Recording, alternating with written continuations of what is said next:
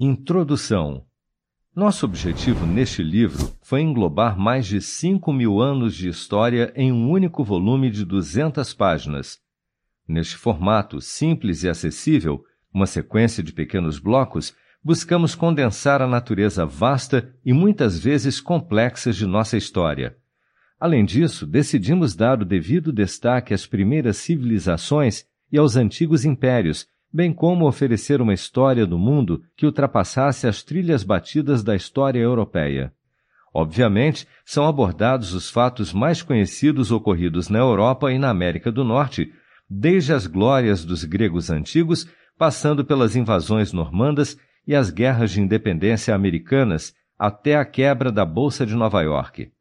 Também analisamos os eventos importantes que tiveram lugar no Extremo Oriente, na África, no Oriente Médio, na Oceania e nas Américas, bem como os povos que os protagonizaram.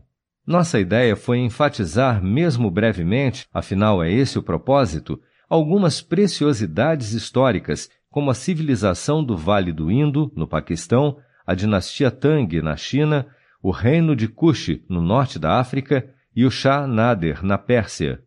Cada entrada é concisa, embora abrangente, uma fatia de informação que pode ser degustada em separado. Tentamos cobrir o máximo possível em um só volume. Mais difícil do que escolher o conteúdo a manter é decidir o que deve ser descartado. Referências cruzadas para outras entradas e eventos foram inseridas, pois a história é sempre interligada e moldada pelo que ocorreu antes. Iniciamos com as civilizações mais antigas, sobre as quais sabemos relativamente pouco, mas que, apesar disso, tiveram grande influência na vida contemporânea. Nas palavras do historiador J. M. Roberts, a história distante ainda se agarra às nossas vidas e ao nosso pensamento. Assim sendo, mais de 54 séculos de história mundial estão cobertos até 1945, com entradas reunidas em subgrupos que enfocam o Oriente Médio e a África, a Europa, as Américas, o Extremo Oriente e a Oceania. Nomes modernos de países e cidades são frequentemente informados, mas os antigos foram conservados quando considerados mais familiares para o leitor. Esperamos que a história do mundo, para quem tem pressa, venha esclarecer uma parte do confuso emaranhado da história, de modo a obter alguns de seus fatos essenciais, as migrações em massa, os conflitos, as esplêndidas realizações do passado, os numerosos exemplos da tenacidade do ser humano para sobreviver, os quais ainda influenciam nosso pensamento e fazem de nós o que somos hoje. Emma Marriott Meus sinceros agradecimentos à doutora Hilary Stroll, Larkin, quando solteira, Lindsay Davis, David Woodruff, Anna Biazanchevich, Greg Stevenson, Andrew John, Charlotte Buchan, Dominic Enright e Glenn Saville, para meu pai, Charles Donald Mann, 1931 a 2012. Capítulo 1 Primeiros Impérios e Civilizações 3500 a.C. a 800 a.C. Oriente Médio e África Suméria Por volta do ano 5000, grupos de agricultores se estabeleceram na área fértil do sul da Mesopotâmia, hoje Iraque, conhecida então como Suméria. Nos casos em que, obviamente, o ano em questão é antes de Cristo, e como a ideia do livro é ser sintético ao máximo, o AC foi suprimido. A partir desse início humilde, formou-se a primeira grande civilização do mundo. Vivendo nos vales ao longo dos rios Tigre e Eufrates, Mesopotâmia em grego significa terra entre rios, os agricultores sumérios conseguiam obter fartas colheitas de cereais e outros produtos agrícolas, cujos excedentes lhes permitiram se fixar no lugar. Esses excedentes eram também trocados por ferramentas e utensílios de metal produzidos por povos que viviam em regiões extremamente distantes, como as que hoje fazem parte do Paquistão e do Afeganistão. Sendo suas terras sujeitas a inundações, os sumérios construíram uma rede de valas e canais de escoamento. Por volta do ano 3000, algumas cidades-estado haviam se desenvolvido na região. A maior delas era Ur, com população em torno de 40 mil habitantes. O primeiro sistema de escrita se originou na Suméria, pictográfico no início evoluiu gradativamente até se transformar em uma série de sinais simplificados no formato de cunhas, que eram grafados com pedaços de junco em tabuletas de barro, argila. Essa escrita veio a ser chamada de cuneiforme, que significa no formato de cunha, em latim. Os sumérios também elaboraram um complexo sistema jurídico e administrativo, produziram veículos sobre rodas, desenvolveram rodas de oleiro, ergueram grandes zigurates e construíram prédios com colunas e domos. O primeiro grande império da Suméria foi estabelecido por Sargão, rei da Acádia, antigo reino situado ao norte da Suméria. Por volta de 2350, todas as cidades sumérias estavam sob seu controle. O império se estendia da Síria até o Golfo Pérsico. Essa dinastia foi destruída por volta de 2200, mas após 2150, os reis de Ur restabeleceram a autoridade suméria na região e ainda conquistaram a Acádia. Após uma invasão dos Elamitas, que formavam uma civilização a leste da Suméria, e o saque de Ur, em cerca do ano 2000, a Suméria caiu sob o domínio dos Amoritas, sob o qual emergiu a cidade-estado da Babilônia. Antigo Egito, o Antigo Império. A primeira grande civilização da África teve início com o povoamento do Vale do Nilo, no nordeste do continente, por volta do ano 5000. Acredita-se hoje que seus colonizadores provinham do Saara, onde as primeiras sociedades agrícolas haviam se desenvolvido dois mil anos antes, quando as mudanças que o transformaram em um deserto ainda não haviam ocorrido. Essas mesmas mudanças climáticas secaram os pântanos do Vale do Nilo, que assim se tornou mais atraente para os agricultores. Em meados do quarto milênio, o Vale do Nilo já estava densamente povoado.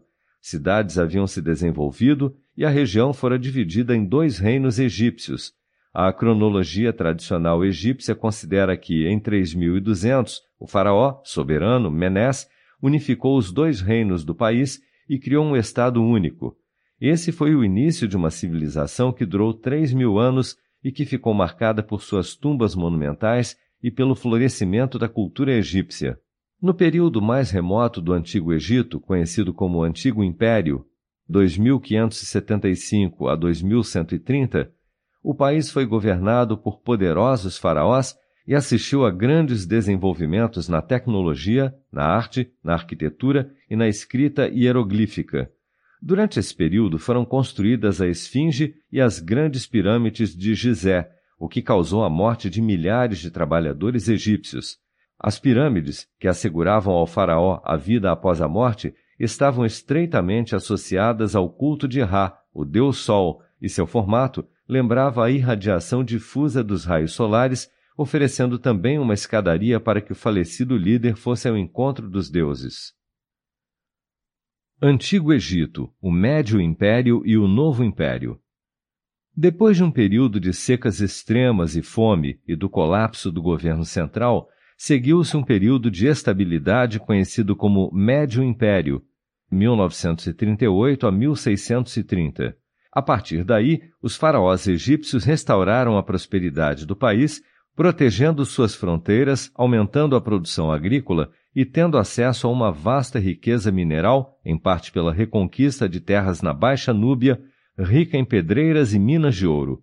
Esse período se tornou conhecido por suas joias e ourivesaria. A adoração de Osíris, deus da morte e da ressurreição, também se difundiu no Egito, gerando a crença predominante de que todos, e não apenas os faraós, poderiam ser acolhidos pelos deuses após a morte. Construções ambiciosas e grandes projetos de mineração, juntamente com graves inundações do Nilo, provocaram enfraquecimento no poder do faraó, permitindo que colonos estrangeiros, sobretudo os Ixos, provavelmente vindos da Palestina, assumissem o poder. A mudança de uma economia baseada no bronze para outra baseada no ferro também contribuiu para o declínio egípcio. Esse período foi seguido pelo Novo Império, 1539 a 1075, quando o controle foi restabelecido pelos faraós e a influência egípcia se estendeu até a Núbia e o Oriente Médio. O Novo Império é tido como um dos mais grandiosos capítulos da história do Egito quando muitos enormes templos foram construídos, assim como as tumbas decoradas com pinturas no Vale dos Reis. Foi uma era que revelou alguns dos mais famosos faraós do Egito, incluindo uma mulher, Hatshepsut, e o rei menino Tutankhamon. Depois da morte do último grande faraó Ramsés III, em 1070, o Egito entrou em lento declínio, dividindo-se em pequenos reinos. Por volta de 719, os Cuxitas conquistaram o país, que governaram com seus próprios faraós até serem repelidos de volta às suas fronteiras pelos assírios em 656. O controle assírio foi seguido pela conquista persa em 525 pela ocupação por Alexandre o Grande em 332 e finalmente pelo domínio romano no ano 30 a.C. Babilônia. O poder político na Mesopotâmia foi, por fim, se transferindo para a cidade da Babilônia, na Acádia, e toda a planície acabou se tornando conhecida como Babilônia. A primeira grande dinastia babilônica durou cerca de 300 anos, de 1894 até o reinado de Hammurabi, 1795 a 1750, quando alcançou o auge de sua influência. Durante o governo de Hammurabi, o Império da Babilônia se expandiu até englobar todo o sul da Mesopotâmia, inclusive a Suméria, e parte da Assíria ao norte. Hammurabi é famoso por ter instituído o primeiro conjunto de leis conhecido no mundo, o Código de Hammurabi, e também por promover as ciências e a escolarização. Após sua morte, o Império da Babilônia declinou e, a partir de 1595, foi dominado pelos hititas e depois pelos cassitas, povo montanhês do leste da Babilônia, que estabeleceram uma dinastia que durou 400 anos. Durante esse período, a Assíria se desvinculou da Babilônia e iniciou uma guerra para dominá-la que se prolongou por vários séculos. Por volta do século IX, reis assírios estavam governando a Babilônia, o que fizeram até a queda do seu império no final do século VII. A partir de então, a Babilônia caiu sob o domínio dos caldeus, um povo semita pouco conhecido, e o império prosperou novamente. Destaca-se o governo de Nabucodonosor II, 604 a 562, que conquistou a Assíria e a Palestina e revitalizou a cidade da Babilônia, construindo o templo de Marduk, o maior deus da Babilônia, e os célebres jardins suspensos. Em 539, a Babilônia foi invadida pelos persas, comandados por Ciro o Grande, e o império da Babilônia chegou ao fim, embora a capital tenha permanecido importante até meados do século IV a.C. Império Hitita O povo guerreiro conhecido como Hitita formou uma das grandes potências da Era do Bronze, governando por cerca de mil anos um território que hoje abrange regiões da Síria e da Turquia. O Império Hitita, que alcançou sua maior extensão entre 1450 e 1200, rivalizava com os impérios da Babilônia, da Assíria e do Egito. Muito do que sabemos sobre os hititas provém da descoberta de 10 mil tabuletas de barro com caracteres cuneiformes em Hattusa, na Turquia, em 1906. Essas tabuletas, juntamente com as ruínas de algumas de suas antigas cidades, revelaram que os hititas eram povos feudais que habitavam uma região ao norte do Mar Negro. Não muito depois do ano 3000, eles se lançaram rumo ao sul, entrando na Anatólia ou Ásia Menor, território que hoje integra a parte asiática da Turquia. Os hititas montavam cavalos, dirigiam carruagens de guerra e portavam adagas de bronze, por volta do ano 2000, os diversos estados hititas foram unificados em um império com capital em Hattusa. Um dos primeiros reis hititas, Hattusili I, 1650 a 1620, invadiu a Síria. Seu sucessor, Murizili I, saqueou a Babilônia, embora depois tenha sido morto e as conquistas hititas perdidas. Um império hitita ainda mais poderoso surgiu em 1450 em cerca de 1380, o grande rei hitita Suppiluliuma havia erguido um império que englobava a Síria quase até Canaã, no atual Israel. No reinado de seu descendente Mu'atali, o Egito e o Império Hitita competiam pela supremacia na Síria, o que resultou na feroz e famosa Batalha de Kadesh, travada entre as tropas de Mu'atali e do faraó egípcio Ramsés II, 1300. Acredita-se que os hititas foram a primeira civilização a produzir ferro em larga escala, usando o metal para confeccionar ferramentas e armas, iniciando assim a Idade do Ferro, embora o ferro só viesse a ser usado pela maioria das civilizações séculos mais tarde. O poder hitita desmoronou subitamente quando imigrantes, entre eles os povos do Mar Egeu, uma misteriosa coalizão proveniente do leste do Mediterrâneo, invadiram a região por volta do ano 1193. Assíria. No século XIV, a Assíria se separou da Babilônia e estabeleceu um império independente, centralizado na cidade de Assur, no norte da Mesopotâmia. Guerras constantes contra invasores do norte e do sul transformaram os assírios em ferozes guerreiros, célebres por sua crueldade. Com um idioma praticamente idêntico ao dos babilônios, cuja cultura absorveram, os assírios inovaram na tecnologia armamentista, desenvolvendo uma série de equipamentos para cercos. Também acredita-se que foram os primeiros guerreiros a usar cavalos como cavalaria, em vez de simples puxadores de carruagens de guerra. O mais famoso dos reis assírios, Sargão II, 722 a 705, mudou a capital para Nínive e conquistou, entre outros lugares, Damasco e Israel, exilando 30 mil israelitas, o fato por trás da lenda das dez tribos perdidas de Israel. No século VII, a Assíria havia se tornado o maior império que o mundo já vira. O último dos grandes reis assírios, Assurbanipal, 668 a 627, governou uma região que se estendia do Golfo Pérsico ao Egito, inclusive. Para governar um império tão grande, os assírios construíram estradas e instituíram um serviço de correios altamente eficiente. Em Nínive, Assurbanipal planejou e construiu a primeira biblioteca organizada do Oriente Médio, com milhares de textos em tabuletas de barro. Atualmente existem no Museu Britânico 20.720 dessas tabuletas de escrita cuneiforme. O Estado assírio foi finalmente derrotado em 612 a.C por uma coalizão de medos, povos indo-europeus aparentados com os persas e caldeus. Durante os séculos seguintes, a Síria foi governada pela Babilônia, pelo Império Persa, por Alexandre o Grande, que a rebatizou de Síria, pelos partos e pelos romanos. Fenícia. Por volta do ano 2000, muitos povos haviam se estabelecido a leste do Mediterrâneo, no que hoje abrange áreas do Líbano, Síria e Israel. Vivendo em uma estreita faixa costeira que formava um ponto de comunicação natural entre a Ásia, a África e outras terras, esses colonos se desenvolveram e começaram a produzir diversas mercadorias, como tábuas de cedro, usadas em construções, azeitona, vinho e tecidos, que comerciavam com o Egito, Chipre, Creta e lugares distantes como Troia, na Turquia Ocidental. Por volta de 1500, novas cidades começaram a surgir na região que vieram somar-se a Ugarit e Biblos, fundadas em épocas muito mais antigas, 4000 e 3000 respectivamente. Ao contrário de alguns impérios que surgiram paralelamente, as cidades fenícias, as maiores eram Tiro, Sidom e Beirute, todas famosas por seus bordados, haviam entrado em uma era dourada no início do ano 1000. O comércio continuou a ser a pedra angular da prosperidade fenícia, em particular a manufatura e a venda de produtos de luxo, como ornamentos de ouro e prata, vidros finos e marfim lavrado.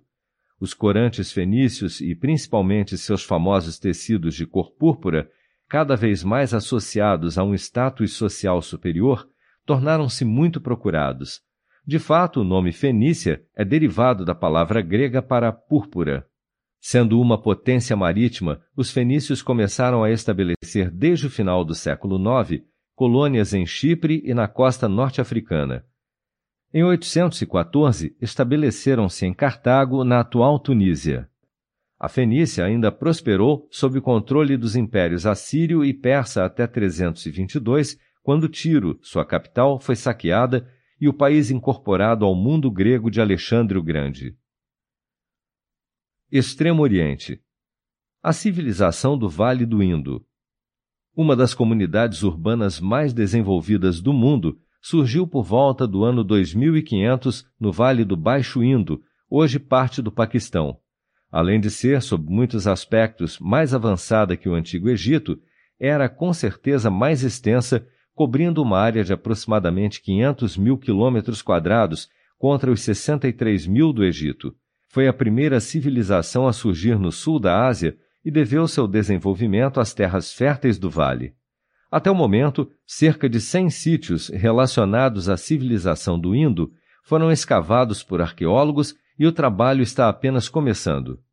O maior desses assentamentos inclui as cidades de Harappa, Mohenjo-Daro e Dolavira, cada uma com população entre 30 e 40 mil habitantes. Sólidos prédios construídos com tijolos de barro cozido e organizados em um traçado ortogonal de ruas e vias testemunham um cuidadoso planejamento urbano comum a muitas das cidades e dos vilarejos do Vale do Indo. Essas povoações também se destacam por alguns dos sistemas de saneamento mais avançados da história. Quase todas as habitações de Mohenjo-Daro dispunham de vaso sanitário conectado a esgotos revestidos com tijolos que corriam sob as ruas. A escrita da civilização do Indo, formada por 400 sinais e encontrada principalmente em selos de pedra-sabão, ainda não foi decifrada. Assim, muitas perguntas importantes continuam sem resposta. Não foram encontrados armamentos nem qualquer indício de religião organizada. Não existe, portanto, nenhuma explicação definitiva para o súbito desaparecimento dessa civilização ocorrido por volta de 1500. Algumas hipóteses têm sido aventadas: inundações, superpopulação, acúmulo de sal no solo ou a invasão de povos arianos. A Era Védica e o Hinduísmo. A Era Védica, 1500 a 800, está relacionada ao período em que surgiram as antigas escrituras hindus, conhecidas como Vedas, formadas por quatro livros sagrados, são consideradas as predecessoras históricas do hinduísmo. A Era Védica também é associada à chegada à Índia, por volta do ano 1500, dos invasores arianos, povos originários da Ásia Central. A palavra ariano, em sua origem, significava nobre. Não existem registros históricos confiáveis das migrações arianas, mas os arianos são citados no Rig Veda, a mais antiga escritura Veda, como povos tribais cujas vidas giravam em torno de cavalos e rebanhos de gado. Falavam uma antiga forma de sânscrito, o idioma das escrituras hindus, que acabou evoluindo e se ramificando em diversos idiomas, entre eles o hindi, a língua oficial da Índia moderna. Nos séculos que se seguiram à chegada dos arianos, o norte da Índia foi aos poucos se arianizando, embora no início os arianos de pele clara não se miscigenassem com os habitantes de pele escura que encontraram no país. Isso deu origem a uma rígida hierarquia social composta de quatro divisões: os brahmanes, sacerdotes ou eruditos, os kshatriyas, soldados, os vaixás, fazendeiros ou mercadores, e os sudras, servos. Essa divisão formou a base do sistema de castas indiano. As formas védicas de crença são tidas como precursoras do moderno hinduísmo. Suas divindades principais incluem Indra, Agni, o fogo sacrificial, e Surya, o sol. Alguns dos deuses clássicos hindus, como Vishnu, tinham importância menor, enquanto outros, como Shiva, estavam totalmente ausentes. A realização de sacrifícios era crucial na crença védica em especial a oferenda do soma, uma bebida alucinógena aos deuses. Lá para o final do período védico, a religião dos povos conquistados havia se combinado com as tradições dos Vedas, formando os primórdios do hinduísmo. A antiga civilização chinesa. Na China, a mais antiga civilização conhecida é a da dinastia Xia. Escassas descobertas arqueológicas acabaram provocando discussões sobre se a civilização Xia de fato existiu. Acredita-se que possa ter surgido por volta do ano 2100 no Vale do Rio Amarelo, onde arqueólogos encontraram utensílios de pedra e um crisol para derreter bronze, datados do ano 2000. A subsequente dinastia Shang, que a partir de 1766 se estabeleceu nas proximidades da área hoje ocupada pela cidade de Anyang, é mais bem compreendida, principalmente devido à descoberta de mais de 100 mil cascos de tartarugas com inscrições. O povo Shang tentava prever o futuro aquecendo conchas ou ossos de animais, conhecidos como ossos oraculares. As inscrições relativas a essa tradição constituem os registros mais antigos da escrita chinesa. Por volta de 1500, a dinastia Shang floresceu. Seus avanços incluem a fundição de bronze para a confecção de vasilhames sagrados e armas, o desenvolvimento de um sofisticado sistema de escrita e intrincadas esculturas de jade e marfim. Ainda há dúvidas sobre o tamanho e a extensão do reino Shang, mas provavelmente tinha cerca de 650 mil quilômetros quadrados. Por volta de 1046, os governantes do reino de Zhou, que controlavam um território ao norte do rio Yangtze, assumiram o lugar dos dirigentes Shang, formando uma dinastia que sobreviveu por 800 anos, a mais duradoura na história chinesa.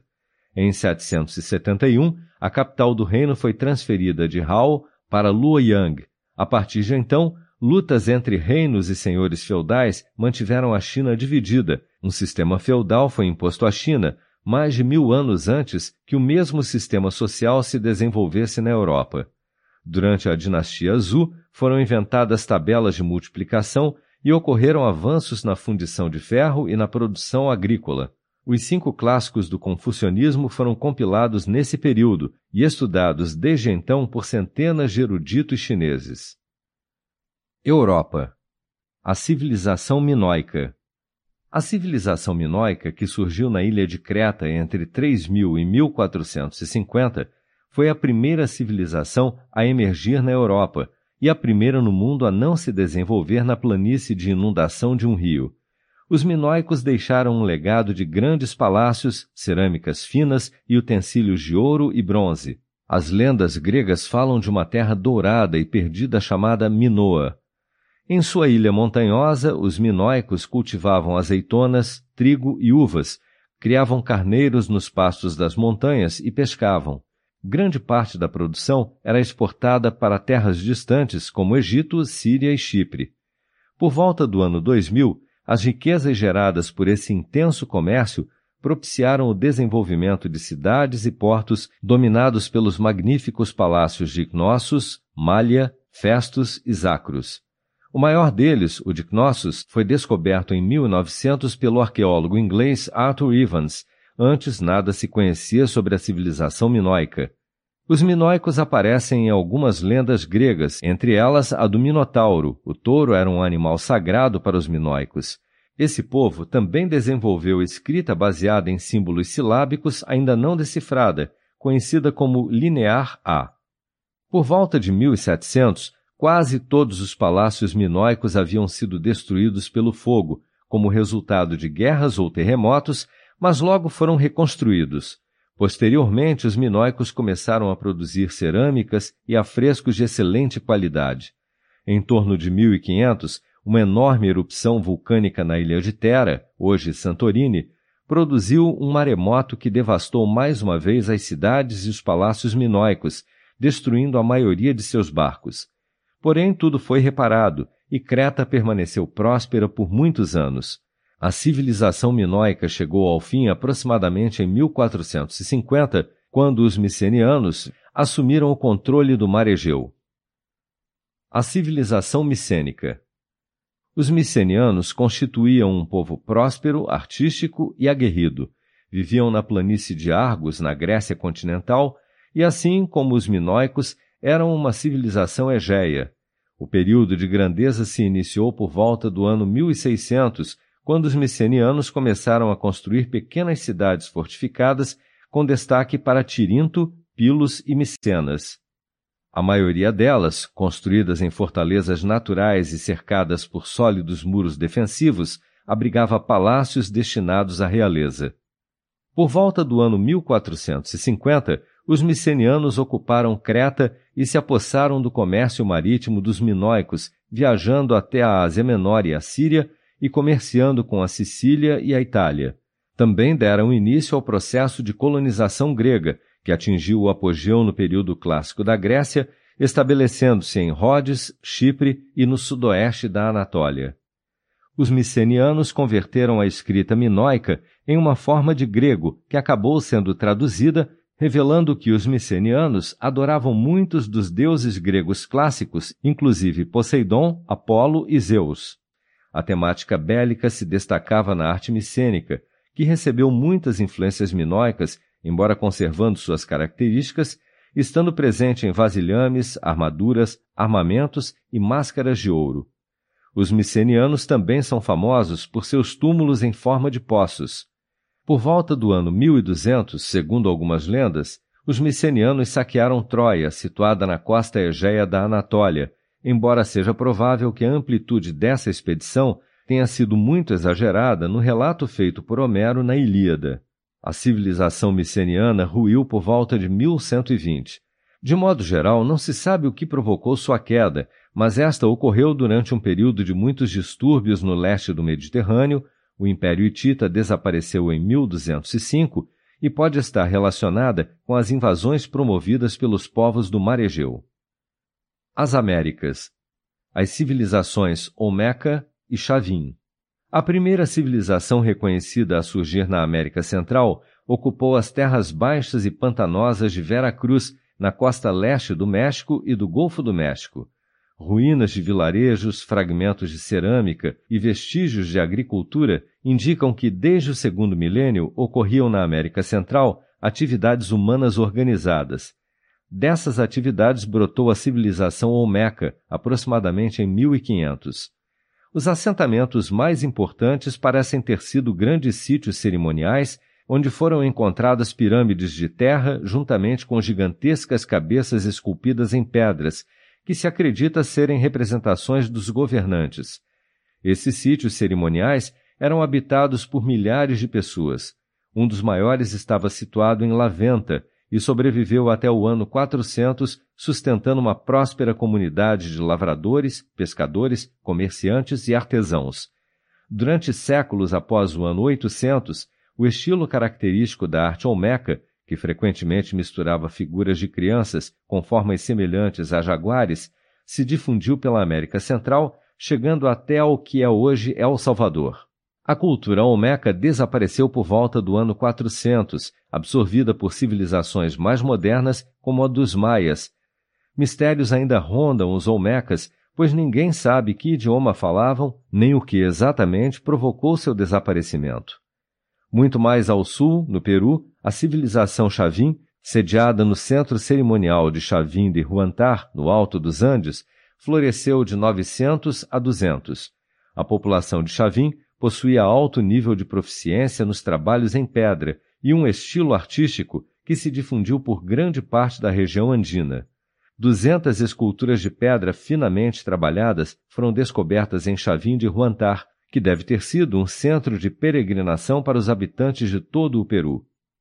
Capítulo 2 O Mundo Antigo 800 a.C. a 400 depois de Cristo Oriente Médio e África. O Império Aquemênida. Em 559, um jovem rei chamado Ciro II o Grande chegou ao poder na Pérsia. Ao longo da década seguinte, construiu um império que chegou a dominar um quinto da população mundial. Essa dinastia de reis persas foi chamada de Aquemênida, em homenagem a Aquêmenes, o fundador da dinastia. Por volta de 549, Ciro mobilizou seu povo e conquistou as terras dos Medos que habitavam o norte do Irã e controlavam a Pérsia, obtendo a Assíria nesse processo. Dois anos depois, os poderosos exércitos de Ciro dominaram as cidades jônicas, cidades fundadas ou colonizadas pelos gregos da Ásia Menor, e em 539 capturaram a Babilônia e a Palestina, para onde Ciro permitiu que os judeus exilados voltassem e reconstruíssem seu templo em Jerusalém. Pouco antes de morrer, em 529, ele já havia expandido seu império até as fronteiras da Índia.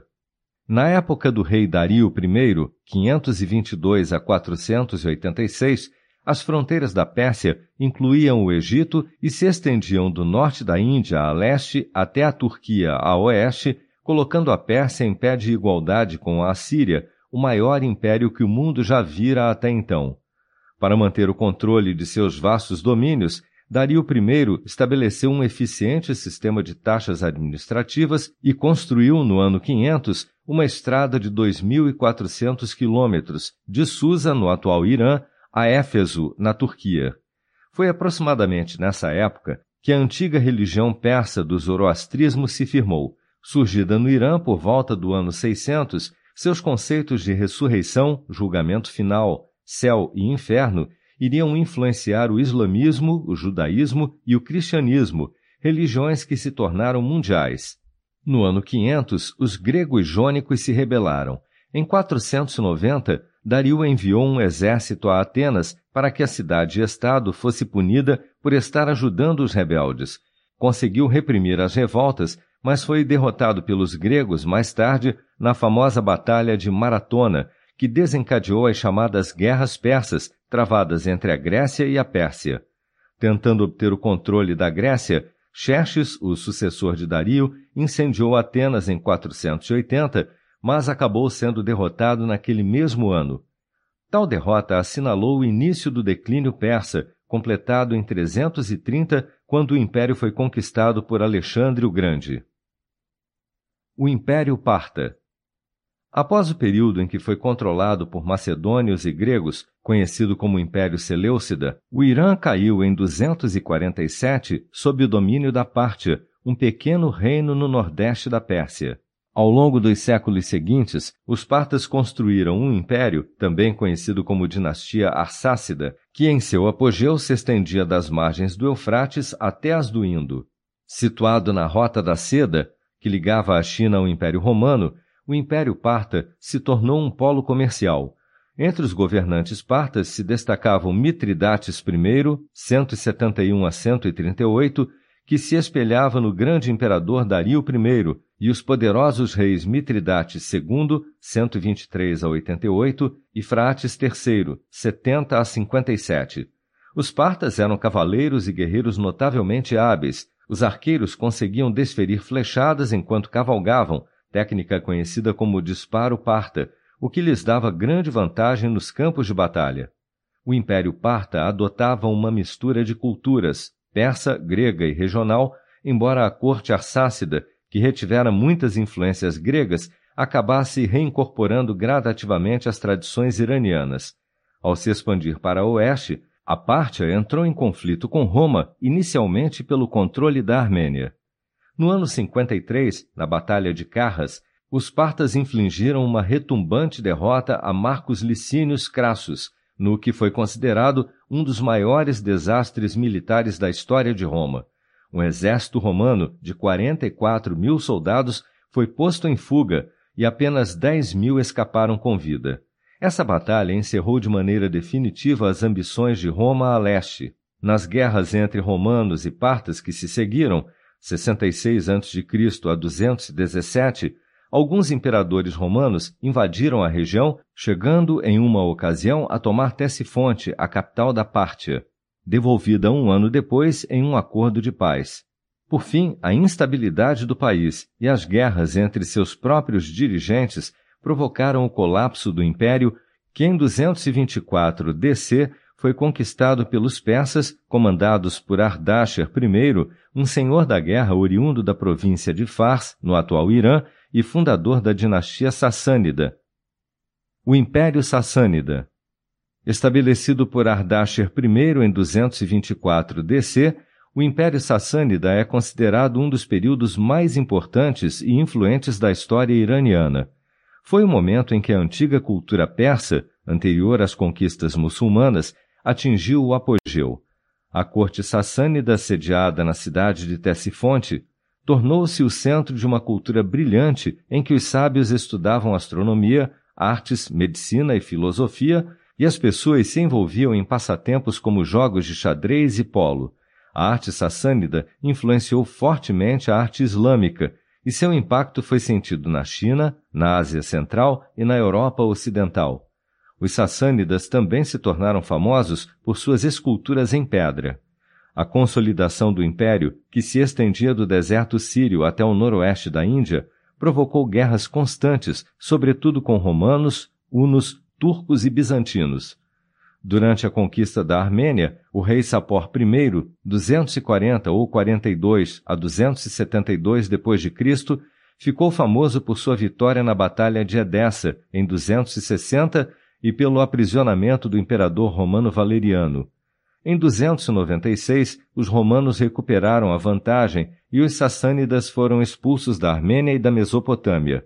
Politicamente, o controle do império flutuou entre o poder central de monarcas poderosos, como Cosroés I, que morreu em 579, e o poder local de nobres destacados.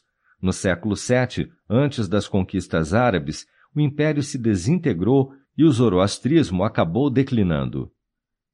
Os hebreus e seu Deus único e verdadeiro. Os hebreus eram nômades semitas que emigraram para Canaã vindos do leste, no final do segundo milênio AC. Após derrotar os filisteus, povos do mar que se estabeleceram na costa da Palestina, o rei Davi, 1006 a 962, com a ajuda do rei fenício Irã de Tiro, constituiu uma Palestina unificada, tendo Jerusalém como capital religiosa e política. Após 930, no entanto, o país foi novamente dividido, Israel ao norte e Judá, incluindo Jerusalém, ao sul. Em 721, a Assíria assumiu o controle de Israel. Por volta de 586, Judá caiu sob o domínio dos babilônios, e nesse período Jerusalém foi destruída. Seus habitantes foram levados cativos para a Babilônia, onde começaram a escrever sua história, no que viria a ser a Torá, e os primeiros livros da Bíblia.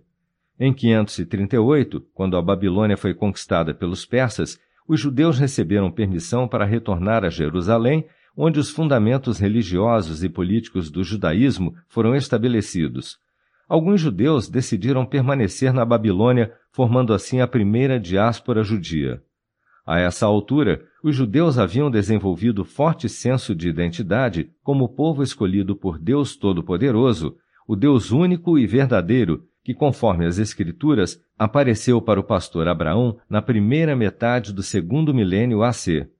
Essa adoração a um único Deus, conhecida como monoteísmo, influenciaria o cristianismo e o islamismo, que também partilham o mesmo ancestral, Abraão. Na Bíblia, Jesus é descendente de Abraão, enquanto na tradição muçulmana, Abraão é o pai dos profetas e antepassado dos povos árabe e judeu. Em 333, Alexandre o Grande conquistou a Palestina. A partir de então, a região teve diversos governos, entre eles os impérios romano, sassânida e bizantino. A presença dos judeus foi diminuindo na região, enquanto a Galiléia se tornava o principal centro da religião judaica.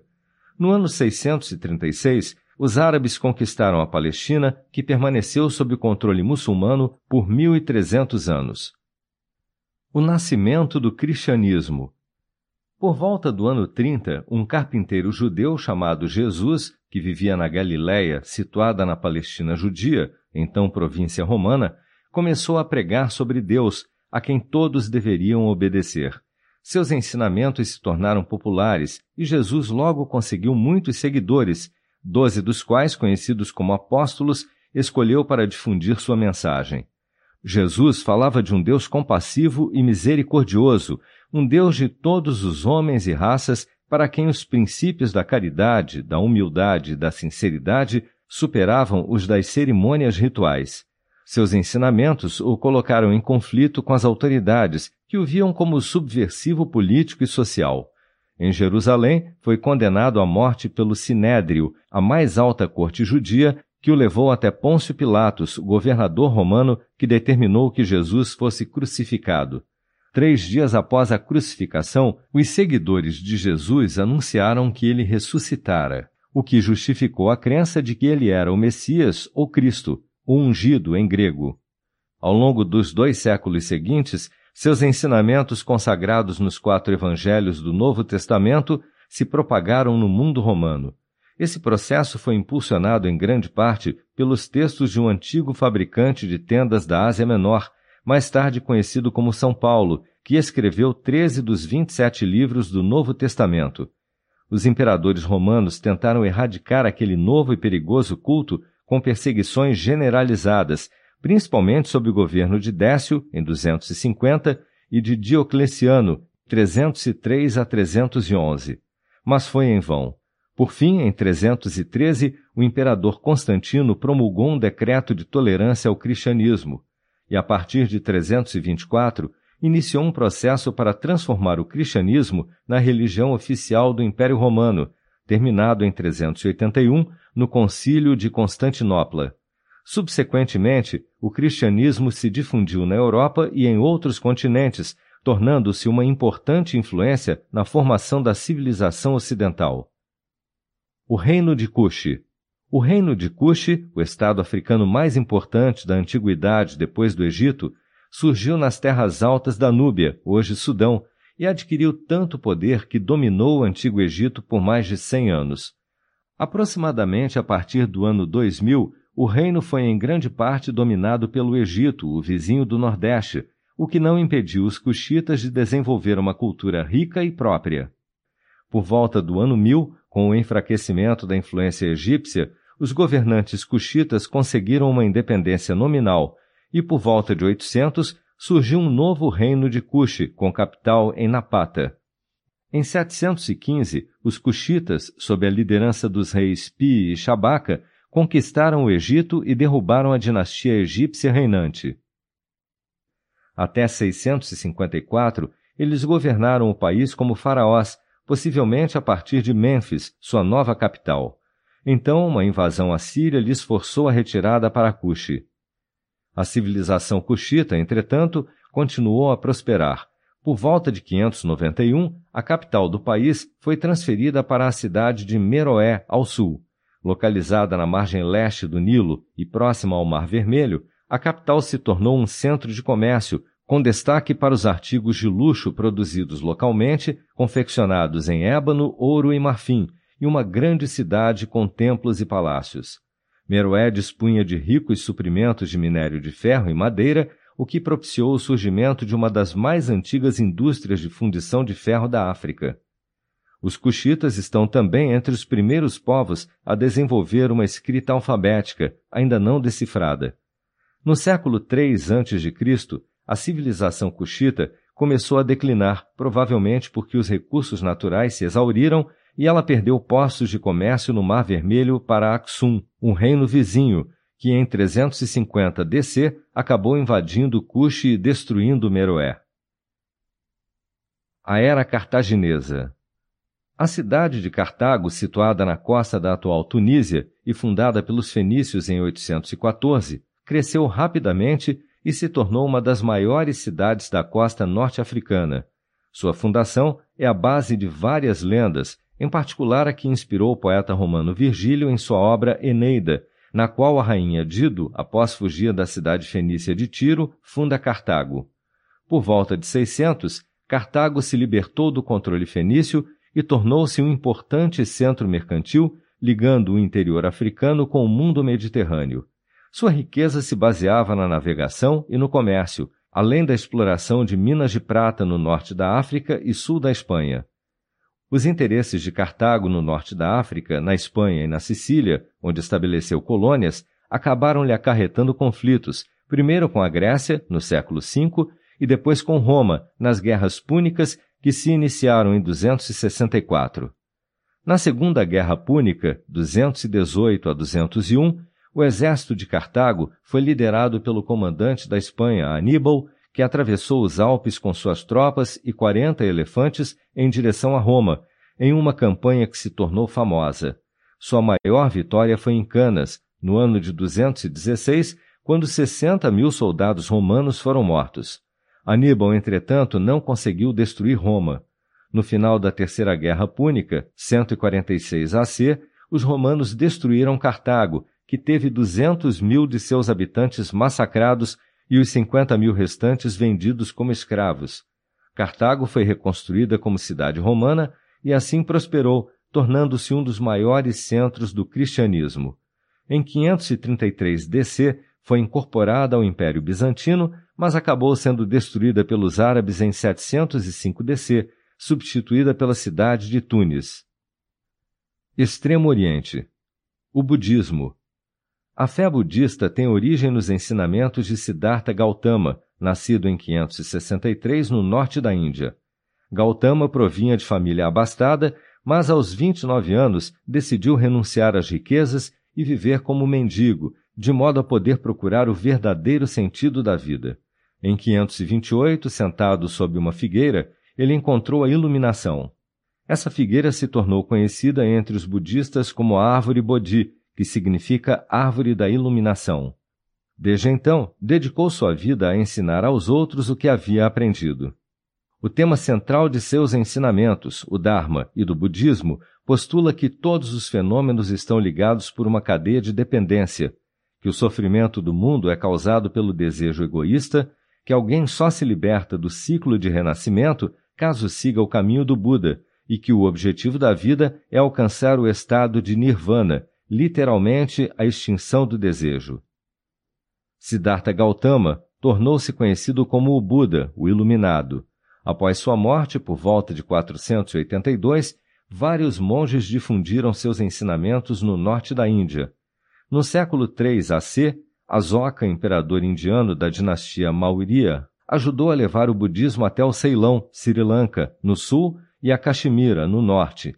Enviou também missionários ao Sião, hoje Tailândia, e a Birmânia, hoje Mianmar, e ainda mandou construir vários monumentos e monastérios budistas. Aproximadamente em 150 DC, o comércio entre a Índia e a China levou monges Mahayanas até a China, onde ministraram os ensinamentos do Buda. O Mahayana é uma corrente do budismo que, entre outras coisas, rejeita o agnosticismo tradicional. No século III DC, textos fundamentais do budismo foram traduzidos para o chinês, e nos séculos IV e V, o budismo tornou-se a fé predominante na China. O budismo foi levado à Coreia no século IV e difundido no Japão entre os anos 550 e 600, Paralelamente, declinou na Índia, substituído em grande parte pelo hinduísmo. Os impérios Maurya e Gupta e a Era Dourada da Índia. Importante e politicamente poderoso, o Império Maurya, 321 a 185, foi o primeiro exemplo de um sistema de estados no subcontinente indiano. Foi fundado por Chandragupta Maurya, que conquistou o reino de Nanda, no nordeste da Índia, e em 305 assumiu o controle de algumas províncias do Afeganistão e de grande parte do atual Paquistão após uma vitória sobre Seleucus, ex-general de Alexandre o Grande. O filho de Maurya dominou a maior parte do sul da Índia e seu neto, Asoka, após conquistar o pequeno reino de Kalinga, dedicou boa parte de seu reinado a promover o budismo. Após a morte de Asoka em 232, o império se fragmentou em pequenos reinos como os principados gregos do Punjab, em 170, e em 50 DC, o Império Kushana, no norte da Índia. Este último acabou se tornando vassalo do Império Sassânida em 240 DC. Em 320 DC, Chandragupta I, governante do reino de Magadha, aumentou seu império, que sob os reis Guptas subsequentes cresceu até englobar a maior parte da Índia. A dinastia Gupta é frequentemente chamada de era de ouro da Índia, pois foi um longo período em que a arte, a arquitetura e a literatura floresceram em um ambiente de paz e prosperidade. Templos e palácios deslumbrantes foram construídos e surgiu uma notável literatura em sânscrito, como as histórias épicas do Mahabharata e do Ramayana, fundamentais para o desenvolvimento do hinduísmo e até hoje recontadas e reencenadas no sudoeste da Ásia. Os Guptas, ao que tudo indica, são também responsáveis pelo desenvolvimento do brahmanismo como conceito teológico. Além disso, os Guptas inventaram o método de escrever números que é erroneamente chamado de arábico. Os árabes apenas o repassaram aos europeus, o sistema numérico decimal e o conceito de zero. O Império Gupta acabou ruindo no século VI, em grande parte devido às invasões dos Hunos, originários da Ásia Central as dinastias Qin e Han da China e Confúcio. Entre 485 e 221, a China encontrava-se dividida em diversos reinos e estados, entre eles o de Zhu, que competiam entre si. Neste contexto surgiu o reino de Qin, do qual se deriva o nome China, que em 221 formou o primeiro império unido da China. O imperador Qin instituiu uma rígida forma de governo e estabeleceu um sistema unificado de escrita, pesos e medidas. Preocupado com as tribos errantes do norte, mandou edificar a Grande Muralha da China, interligando muralhas defensivas anteriores e ordenou a confecção de estátuas em tamanho natural de todo um exército, o que se tornou conhecido como o Exército de Terracota.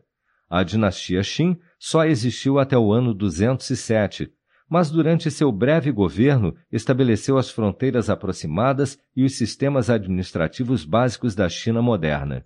A dinastia Han, que durou muito mais tempo, 206 AC a 220, consolidou firmemente a cultura chinesa, de modo que Han se tornou a palavra chinesa para pessoas dessa etnia.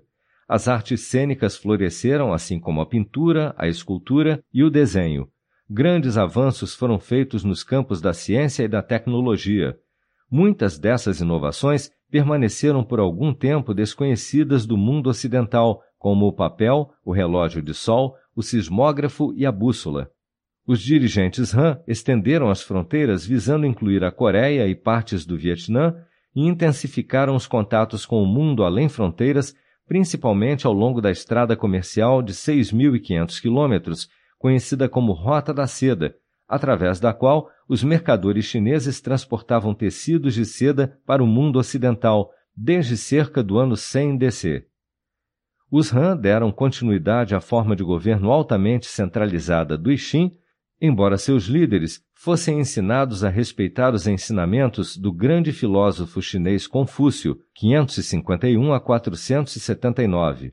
A ideologia confuciana enfatizava a moderação e a virtude acima do ganho individual e a possibilidade de se moldar o próprio destino, entre outras ideias corporificadas em um código social e uma filosofia influentes ainda hoje na China, Coreia, Japão e Vietnã. A partir de 189 DC, o Império Han começou a ruir, subdividindo-se em governos regionais disputados por senhores da guerra. Europa os Etruscos e a fundação de Roma. Os etruscos eram habitantes da antiga Etrúria, que corresponde de forma aproximada à moderna Toscana na Itália, cujas cidades-estado formavam uma frouxa aliança. A cultura etrusca se desenvolveu na Itália a partir de 800 AC. Nos séculos 6 e 7 AC, os etruscos dominavam grande parte da Itália central. A origem dos etruscos permanece um mistério, uma das teorias é a de que eles vieram da Ásia em seguida ao colapso do Império Hitita. Os etruscos utilizavam o alfabeto derivado do grego, mas seu idioma ainda não foi decifrado. Ricos vestígios arqueológicos, no entanto, testemunham uma forte tradição artística que incluía impressionantes trabalhos em bronze e esculturas figurativas. Sua arte e arquitetura tiveram grande influência sobre Roma, foram o primeiro povo a construir cidades inteiras com traçado ortogonal e suas mulheres participavam livremente da vida pública. Eram também conhecidos por seu poder naval. No final do século VI AC, no entanto, os etruscos acabaram expulsos do sul da Itália Central pelos gregos, que lá haviam estabelecido a Magna Grécia, juntamente com as antigas tribos indo-europeias dos latinos e samnitas. A cidade de Roma, fundada em 753 AC de acordo com a tradição romana, foi estabelecida por diversas comunidades, inclusive etruscos e latinos. Rômulo, seu primeiro rei e fundador, foi sucedido por seis reis que eram tanto de origem latina quanto etrusca. Segundo a lenda, em 509 AC, o tirânico governo de Tarquínio, o Soberbo, que era etrusco, levou a população de Roma a expulsá-lo da cidade. Após esse fato, os romanos instauraram uma república. Em 474 AC, a armada da Etrúria foi derrotada por uma coalizão de cidades da Magna Grécia na Batalha de Cumas. A partir de então, a civilização etrusca começou a sofrer um longo declínio até ser finalmente anexada pela República Romana em meados do século III AC. A Grécia Antiga e o nascimento da democracia. Os anos obscuros que se seguiram à queda da civilização miceniana acabaram levando ao surgimento de poderosas cidades-estado na Grécia. As realizações científicas e culturais da Grécia antiga iriam se difundir por um vasto território, influenciando profundamente o Império Romano e a civilização oriental. No início de 730 AC, as cidades gregas começaram a se desenvolver assim como seu comércio marítimo e a produção agrícola. Isso foi propiciado em parte pelo Império Assírio, cada vez mais poderoso e ávido por produtos importados. Foi assim que as cidades gregas se transformaram em cidades-estado, com Atenas, Esparta, Corinto e Tebas despontando como as mais poderosas no período arcaico, 650 a 480. Frequentemente em guerra, essas cidades-estado se encontravam pacificamente de quatro em quatro anos no mais prestigioso evento esportivo da Grécia, os Jogos Olímpicos. O aumento do comércio deu origem a um sistema flexível de escrita, que adaptou e aprimorou o alfabeto fenício, e a uma alfabetização generalizada. O período arcaico da Grécia assistiu à criação dos poemas épicos de Homero, Ilíada e Odisseia, ao desenvolvimento da teoria matemática de Pitágoras e ao estabelecimento de colônias gregas e centros de comércio em terras distantes, como Egito, Bizâncio e Siracusa, na Sicília. O período clássico, 480 a 336, é conhecido como a época mais importante da história grega. Constituída por algumas centenas de cidades-estado, a Grécia era governada pela mais poderosa delas, Atenas. Durante esse período, os gregos repeliram as tentativas dos persas de anexar seu território, como na famosa Batalha de Maratona, no ano 490. Em celebração à vitória grega, foi construído o Partenon. No século V, Atenas repeliu com sucesso uma invasão espartana. Em seguida, em uma tentativa de evitar um governo tirânico por parte de ricos proprietários de terras da região, a população ateniense instituiu a primeira democracia do mundo. A palavra democracia vem do grego democratia, governo do povo, na qual todos os cidadãos tinham direitos iguais, exceto mulheres, escravos, crianças e estrangeiros, que perfaziam 85 a 90% da população. A Guerra do Peloponeso travada entre Atenas e Esparta de 431 a 404, terminou com a vitória de Esparta, que se tornou a força dominante na região. Atenas jamais recuperou sua antiga prosperidade. No ano 411, a democracia ateniense foi derrubada. Alexandre o Grande e o período helenista. Em 339, a conquista da Grécia por Filipe II da Macedônia, um reino vizinho governado por uma aristocracia militar, marcou o início do que iria se tornar o período helenista da Grécia, 323 a 30. Soldado excepcional, Filipe II revolucionou as operações militares na Grécia mediante a utilização da cavalaria e de técnicas de cerco, usadas somente pela Assíria, Filipe foi assassinado em 336 e seu sonho de conquistar o Império Persa continuou com seu filho de 21 anos, Alexandre III, aluno de Aristóteles, o grande filósofo macedônio, que mais tarde seria conhecido como Alexandre o Grande.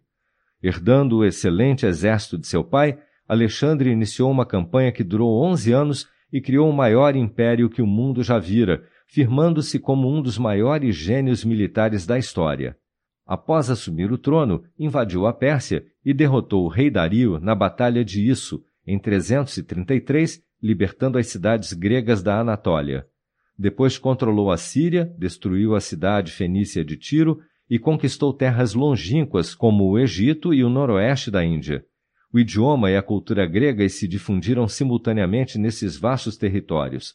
No Egito, Alexandria, fundada por Alexandre em 332, e Antioquia, na Síria, transformaram-se em dois grandes centros de difusão da cultura helênica, enquanto a influência das cidades-estado gregas entrava em declínio. Após sua morte em 323, grande parte do império foi dividida em reinos, cada um governado por um general macedônio, entre eles Ptolomeu, que governou de 323 a 285, cuja dinastia no Egito durou quase 300 anos, até o país ser anexado por Roma no ano 30 AC, e Seleuco, que governou de 312 a 281, cujos descendentes governaram da Trácia às fronteiras da Índia até meados do século II AC, quando foram expulsos pelos partas. A República Romana No ano 509, os nobres de Roma transformaram o reino em uma república governada por dois cônsules eleitos por um senado. A civilização que surgiria dessa antiga cidade, suas realizações culturais, linguísticas e tecnológicas, duraria por mais de mil anos e, a certa altura, incluiria grande parte da Europa, o norte da África e o Oriente Médio. Nos séculos que se seguiram a 509, Roma foi se tornando mais poderosa.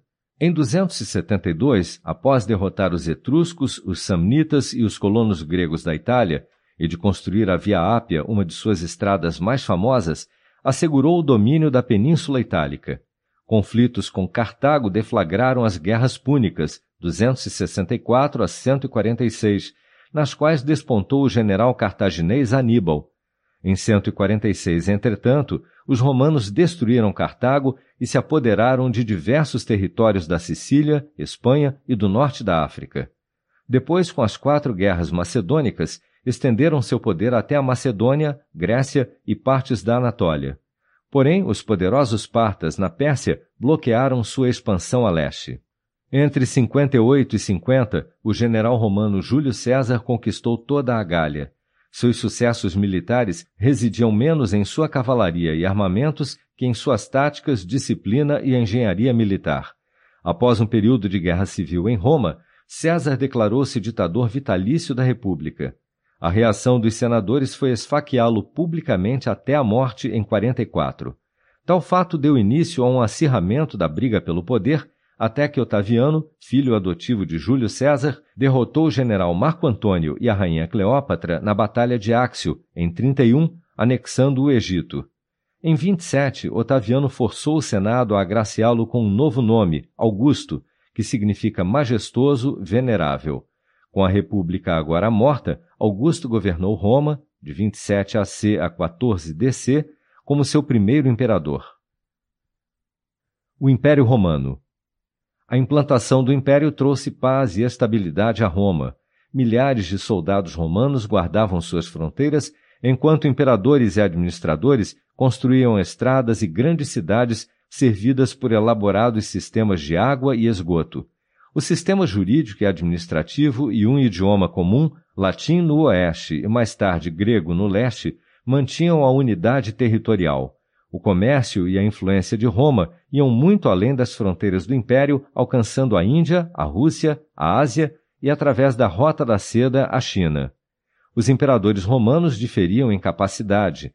Cláudio, 41 a 54, conquistou a Grã-Bretanha em 43 Nero, 54 a 68, foi um tirano cruel que ordenou a queima de cristãos. Trajano, 98 a 117, expandiu o império até seu tamanho máximo. Adriano, 117 a 138, limitou uma expansão maior, construindo uma muralha com seu nome no norte da Grã-Bretanha. Em 286, com propósitos administrativos, o imperador Diocleciano dividiu o império em duas partes, a oriental e a ocidental, que deveriam, porém, ser consideradas como partes de um todo indivisível. Em 324, o imperador Constantino reunificou o império, estabeleceu a cidade de Bizâncio como sua capital e a renomeou como Constantinopla, fundando assim o Império Bizantino. No final, o próprio tamanho do império acarretou sua queda. A partir do ano 180, Roma entrou em um período de instabilidade e suas tropas começaram a enfrentar uma crescente oposição na Europa e na Ásia, notavelmente em 260, quando o Império Sassânida derrotou e aprisionou o imperador Valeriano na Batalha de Edessa. Em 396, o império foi novamente dividido em dois, com a metade leste cada vez mais enfraquecida por batalhas contra invasores oriundos da Europa Central. No século V, tribos germânicas cruzaram o rio Reno e penetraram o império, saqueando Roma três vezes. O Império Romano do Ocidente desmoronou finalmente em 476, em seguida a abdicação de Rômulo Augusto, último imperador romano. Os celtas. Os celtas eram tribos indo-europeias que, por volta do ano 500 AC, habitavam o sudoeste da Alemanha, o nordeste da França, onde eram conhecidos como gauleses, e a Boêmia. Cavaleiros e metalúrgicos habilidosos, os celtas devem ter vivido originalmente na região do Mar Cáspio. Os mais antigos registros arqueológicos que se conhecem dos celtas, túmulos de chefes em Hallstatt, Áustria, datam de 700 AC. Escavações arqueológicas revelaram que os celtas formaram uma das primeiras culturas da Idade do Ferro na Europa, e que comerciavam com a Grécia Antiga e a Etrúria. Por volta de 400 AC, tribos celtas entraram na Itália, estabelecendo-se no vale do rio Pó e saqueando Roma em 390. Ao mesmo tempo, outras tribos celtas rumavam para o sul, invadindo a França e a Espanha. A leste penetraram a Anatólia, onde fundaram a Galácia, e a oeste as Ilhas Britânicas. Entre meados do século V e o século I, o povo celta provavelmente atingiu o ápice de seu poder, com destaque para o estilo característico da cultura latene, padrões geométricos e desenhos estilizados de animais, presente em grande parte de suas joias e utensílios de metal. Os celtas, em sua maior parte, eram povos agrícolas que desenvolveram o arado puxado a bois em vez do equipamento manual e cujos ritos religiosos eram conduzidos por sacerdotes, os druidas. Viviam em aldeias bem defendidas e fortalezas no alto de colinas. Não tinham, no entanto, um sistema de escrita nem coesão política. Assim, legiões romanas altamente treinadas e tribos germânicas acabaram por sobrepujá-los, Bolsões de cultura e língua celta sobreviveram apenas nas fímbrias da Europa, Bretanha, País de Gales, Escócia, Irlanda e Ilha de Man. O bretão, o galês, o gaélico escocês e o gaélico irlandês são línguas celtas. As Américas. Culturas peruanas. Os paracas, cuja cultura estava relacionada à civilização chavim, floresceram de 900 a 400 aproximadamente na península desértica ao norte de Lima. Muito do que sabemos sobre os Paracas provém das escavações feitas na década de 1920 em Cerro Colorado, que revelaram túmulos em forma de poços, cada um contendo inúmeros corpos embrulhados em tecidos de textura intrincada. Esses túmulos revelam que os paracas seguiam elaborados ritos de sepultamento e mumificação, depositando cerâmicas e outras oferendas ao lado de seus mortos, e possivelmente secando ou defumando os corpos para preservá-los. De 100 a 800, outra civilização, conhecida como Moche, surgiu mais ao norte, em Sipã, na costa peruana. Os Moches se destacavam por seus objetos de cerâmica detalhadamente pintados e por produzi-los pela primeira vez através de moldes, permitindo assim a produção em massa de alguns tipos, por sua metalurgia e as monumentais construções em forma de pirâmides conhecidas como huacas. A maior era a Huaca del Sol, que com 40 metros de altura foi a maior construção pré-colombiana no Peru. Os moches que tinham sua cultura baseada na agricultura desenvolveram sofisticadas técnicas de irrigação e introduziram o uso do guano, excrementos de aves, como fertilizante. Outras culturas nas Américas. Na América do Norte prevalecia a vida nômade, característica da Idade da Pedra, embora por volta do ano 500 AC surgissem novos métodos de agricultura, notadamente no vale do rio Ohio.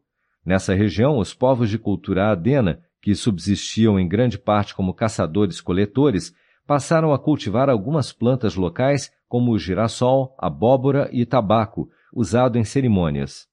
Costumavam erguer grandes montes de terra para enterrar seus mortos, Erguiam os montes também no formato de animais. Alguns deles, como o Monte da Serpente, no sul de Ohio, perduram até hoje. Por volta do ano 200 DC, os índios conhecidos como Mogolon, que viviam nas montanhas a sudeste do Arizona e no sudoeste do Novo México, começaram a produzir objetos de cerâmica muito bem feitos e ricamente pintados. Viviam em pequenos pueblos com casas semi-enterradas e, assim como os Adenas, obtinham alimentos por meio da caça e da coleta. Suas pequenas comunidades duraram até 1450 aproximadamente. Mais ao sul, no México, por volta do século VIII, a cidade hoje conhecida como Monte Alban foi uma das primeiras da América Central. Situada no alto de uma colina no estado de Oaxaca, surgiu como centro da antiga cultura zapoteca. Abrigava grandes praças, passagens subterrâneas, quadras para jogos com bolas e elaboradas sepulturas. Atingiu o apogeu entre os anos 400 e 500, mas foi abandonada por volta de 750. Capítulo 3 A Idade Média 450 a 1066 Oriente Médio e África Axum, o Império de Gana e a migração dos Bantus. O reino africano de Cuxi foi derrotado no ano 300 pelo grande império comercial de Axum, localizado no nordeste do continente, entre o Mar Vermelho e o Nilo. Ashum é hoje uma cidade da moderna Etiópia. Convertido ao cristianismo no século IV DC, o Império de Ashum, que a certa altura englobava algumas cidades ricas, permaneceu como um importante centro comercial até o final dos anos 600, quando então começa a perder competitividade no comércio mediterrâneo com a crescente influência dos árabes islâmicos. Ashum é mais conhecida por sua arquitetura, particularmente seus 126 enormes obeliscos que chegam a 34 metros de altura. Outra nação africana, a mais antiga registrada pelos árabes, foi o Império de Gana na África Ocidental, que surgiu no século VIII, sem qualquer relação com a moderna Gana e situado em uma área hoje ocupada em parte pelo Mali e pelo sudeste da Mauritânia, esse império foi um importante centro para o comércio de ouro que era obtido no sul e trocado com mercadores árabes por diversas mercadorias, inclusive sal. Gana declinou nos anos 1000 com a ascensão dos almorávidas muçulmanos. A história antiga da África mais ao sul não é bem documentada, embora se acredite que o idioma e a agricultura de povos de língua banto do leste da Nigéria tenham se espalhado para o sul durante o início da era cristã na Europa, substituindo a caça e a coleta praticadas pelos primeiros habitantes da região. Por volta do século VIII, cidades na costa oriental da África, ligadas a reinos no interior do continente, foram estabelecidas por povos falantes, do que os árabes mais tarde chamaram de Suaíli, termo derivado da palavra árabe para da costa. O nascimento do islamismo. No ano 610, Maomé, um mercador árabe que vivia em Meca, teve uma visão na qual foi instruído a proclamar a grandeza de Alá, Deus Todo-Poderoso. Ao fazer sua pregação, atraiu muitos seguidores, embora as autoridades de Meca o vissem como um perigoso inimigo. A fuga de Maomé de homens que pretendiam assassiná-lo em 16 de junho de 622 é conhecida como migração ou égira, e o calendário islâmico tem início a partir dessa data. Os ensinamentos de Maomé, conhecidos como islamismo, que significa prática da rendição, pois os crentes se rendem à vontade de Alá, foram mais tarde compilados em um livro chamado Corão. Retornando a Meca com um grande exército de seguidores, Maomé conquistou a cidade e mais tarde pregou a mensagem do islamismo para cerca de 40 mil peregrinos, ocasião em que os conclamou a rezar cinco vezes por dia voltados para Meca. Sua mensagem se difundiu rapidamente e, quando morreu em 632, a maior parte da Península Arábica estava sob o domínio islâmico. A nova fé foi levada para fora da Península Arábica pelo padrasto de Maomé, Abu Bakr, conhecido como Califa, que significa sucessor ou representante, e pelo Califa Omar, chegando à Palestina, à Pérsia Sassânida e ao Egito. Mais tarde, exércitos árabes conquistaram todo o norte da África e grandes regiões da Ásia, incluindo o oeste da Índia. A partir de 670, tentaram repetidamente conquistar Constantinopla sem sucesso. Chipre e Sicília, no entanto, caíram sob domínio islâmico, assim como a Espanha, antes dominada pelos visigodos. O avanço dos árabes em terras europeias foi finalmente interrompido pelo líder franco Carlos Martel, que os derrotou em 732 na Batalha de Poitiers. No ano 751, o grande Império Islâmico já se estendia da fronteira da Espanha com a França até a China, seguindo o sentido sudoeste, e as cidades sagradas de Meca e Medina haviam se tornado centros de uma sofisticada cultura árabe e da religião muçulmana. O Califado Abássida Durante a conquista islâmica foram estabelecidas diversas dinastias, notadamente a Omíada, cuja capital, Damasco, na Síria, tornou-se o centro do Império Islâmico. Em 750, descendentes do tio do profeta Maomé, conhecidos como Abássidas, o tio de Maomé se chamava Abbas, derrubaram a dinastia Omíada e em 762 mudaram a capital para Bagdá, no Iraque.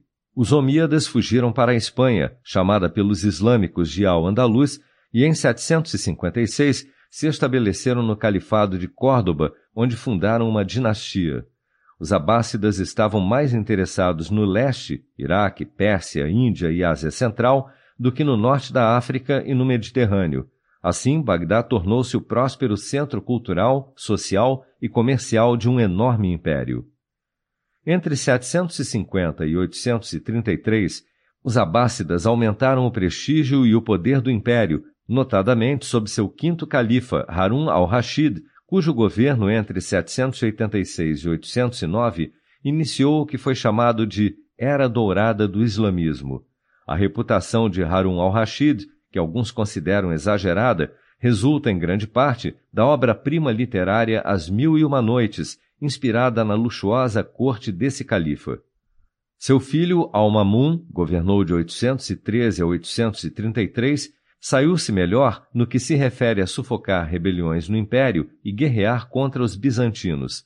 Também construiu observatórios para o estudo da astronomia e promoveu a tradução de obras científicas e filosóficas gregas, o que muito contribuiu para o renascimento dos estudos clássicos na Europa.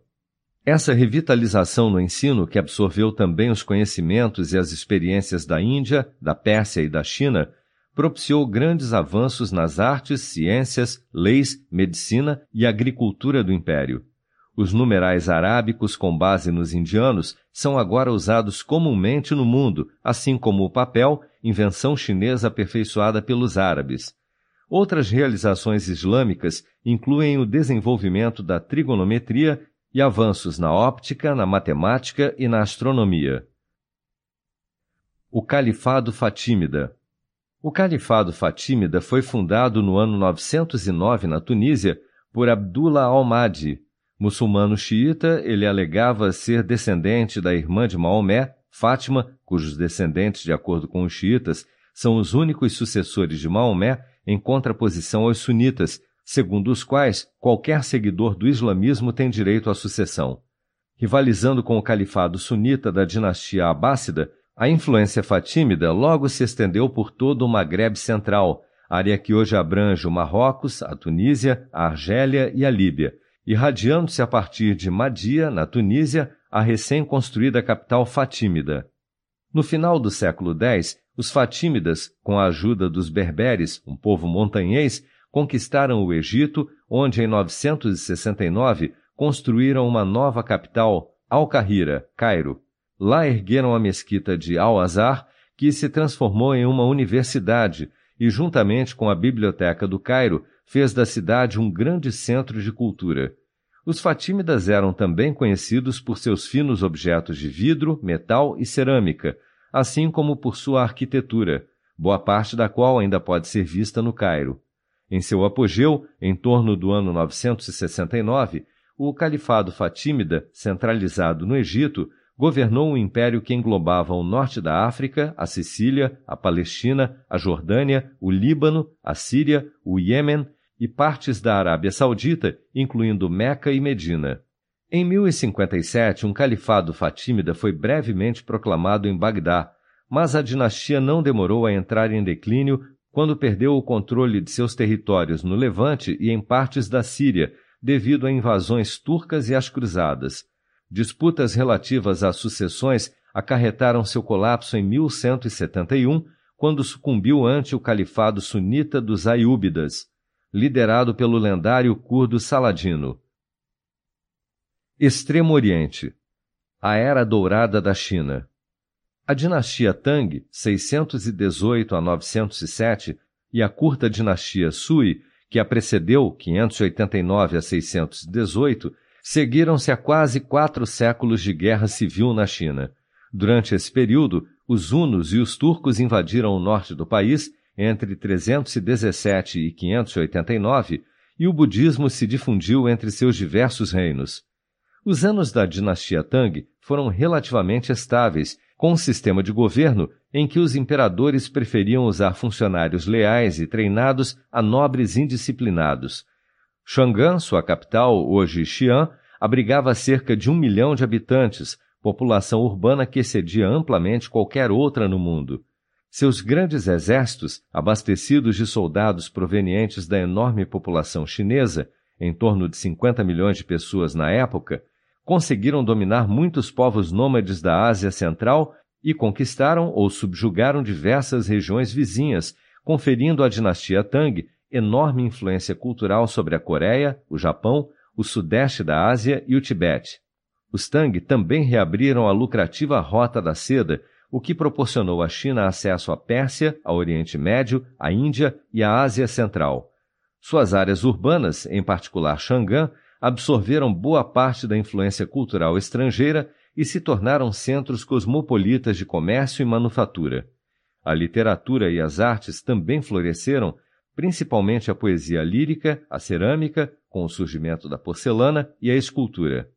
A impressão por meio de blocos de madeira também foi introduzida durante a dinastia Tang, assim como a utilização de tipos móveis, o que ensejou a produção de livros impressos na China séculos antes de qualquer outro lugar no mundo. No século VIII, a dinastia começou a enfraquecer, processo iniciado no ano 751, quando forças chinesas foram derrotadas por exércitos árabes, e em 763, quando forças tibetanas ocuparam Xangan. Do início do século X até 960, a China se viu de novo dividida em pequenos estados até a dinastia Sung assumir o poder, que manteve até o século XIII. As reformas Taika no Japão.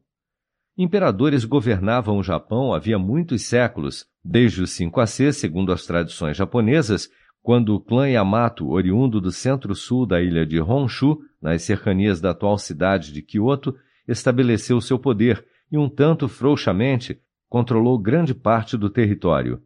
A partir do século V DC, a China começou a exercer grande influência no país, o que teve impacto no sistema de governo, na religião, na arquitetura e nas práticas culturais. Os ensinamentos budistas levados ao Japão por monges chineses e adotados como religião oficial em 538, assinalaram uma mudança na sociedade japonesa. Entretanto, a antiga religião japonesa, o Shintoísmo, baseada na adoração da natureza, nos espíritos e no culto aos ancestrais, e através do clã Yamato, associada a Amaterasu, deusa do sol, não foi destruída, coexistindo no Japão lado a lado com o budismo. No século VII, o príncipe Shotoku Taishi governou de 572 a 622, inaugurou um sistema centralizado de governo influenciado pela dinastia Sui da China. Em 640, o imperador Kotoko implantou reformas adicionais, conhecidas como Taika, destinadas especificamente a organizar o governo em bases chinesas. Tais reformas estabeleceram um serviço civil centralizado para intensificar o poder da corte imperial. A nova capital, em Nara, construída no início do século VIII, seguiu também um modelo chinês, a cidade de Chang'an, capital da China. A influência cultural chinesa foi sentida em todos os níveis. Os japoneses adotaram uma forma modificada de chinês como língua oficial e até os típicos kimonos japoneses, acredita-se, foram concebidos nos moldes das vestimentas adotadas pela dinastia Tang. Em 784, o imperador Kamu mudou a capital para Heian, atual Kyoto, de onde os integrantes do clã Fujiwara governaram como regentes civis até cerca do ano 1000, enquanto a família imperial se retirava para o isolamento. O Império Gaznávida Em 977, um ex-escravo turco chamado Sebuktigin tornou-se governador da cidade de Gazna, hoje Ghazni, no Afeganistão, na época sob o controle do Império Samânida da Pérsia. Mais tarde, Sebuktigin renegou o controle samânida e, juntamente com seu filho e sucessor, estendeu seu domínio sobre grande parte do que é hoje o Afeganistão. Em 998, Mahmud, o filho mais velho de Sebuktigin e o mais destacado dos dirigentes gasnávidas, obteve novas conquistas, capturando as cidades persas de Rai e Ramadã e expandindo o império, que se estendeu do Mar Cáspio a oeste até o norte da Índia a leste. Atribui-se a Mahmud muitas incursões à Índia, onde saqueou templos e palácios e massacrou vidas, 50 mil indianos em apenas uma das investidas. Os despojos enriqueceram Gazna, cujos visitantes se maravilhavam com seus prédios ornamentados, as bibliotecas e a corte suntuosa. Como se tratava de uma dinastia islâmica, os Gaznávidas haviam se afastado do paganismo de suas origens turcas, Mahmud levou o islamismo a novas fronteiras, incluindo a Índia. Após sua morte, no ano 1030, o império começou a se fragmentar, devido principalmente ao crescente poder dos turcos seljúcidas.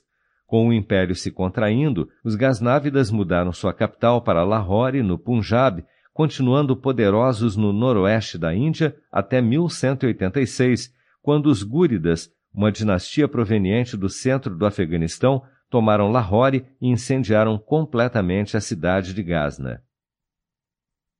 Europa. O Império Bizantino. Enquanto invasores bárbaros devastavam o Império Romano do Ocidente, o Império Romano do Oriente e sua capital, Constantinopla, hoje Istambul, prosperavam.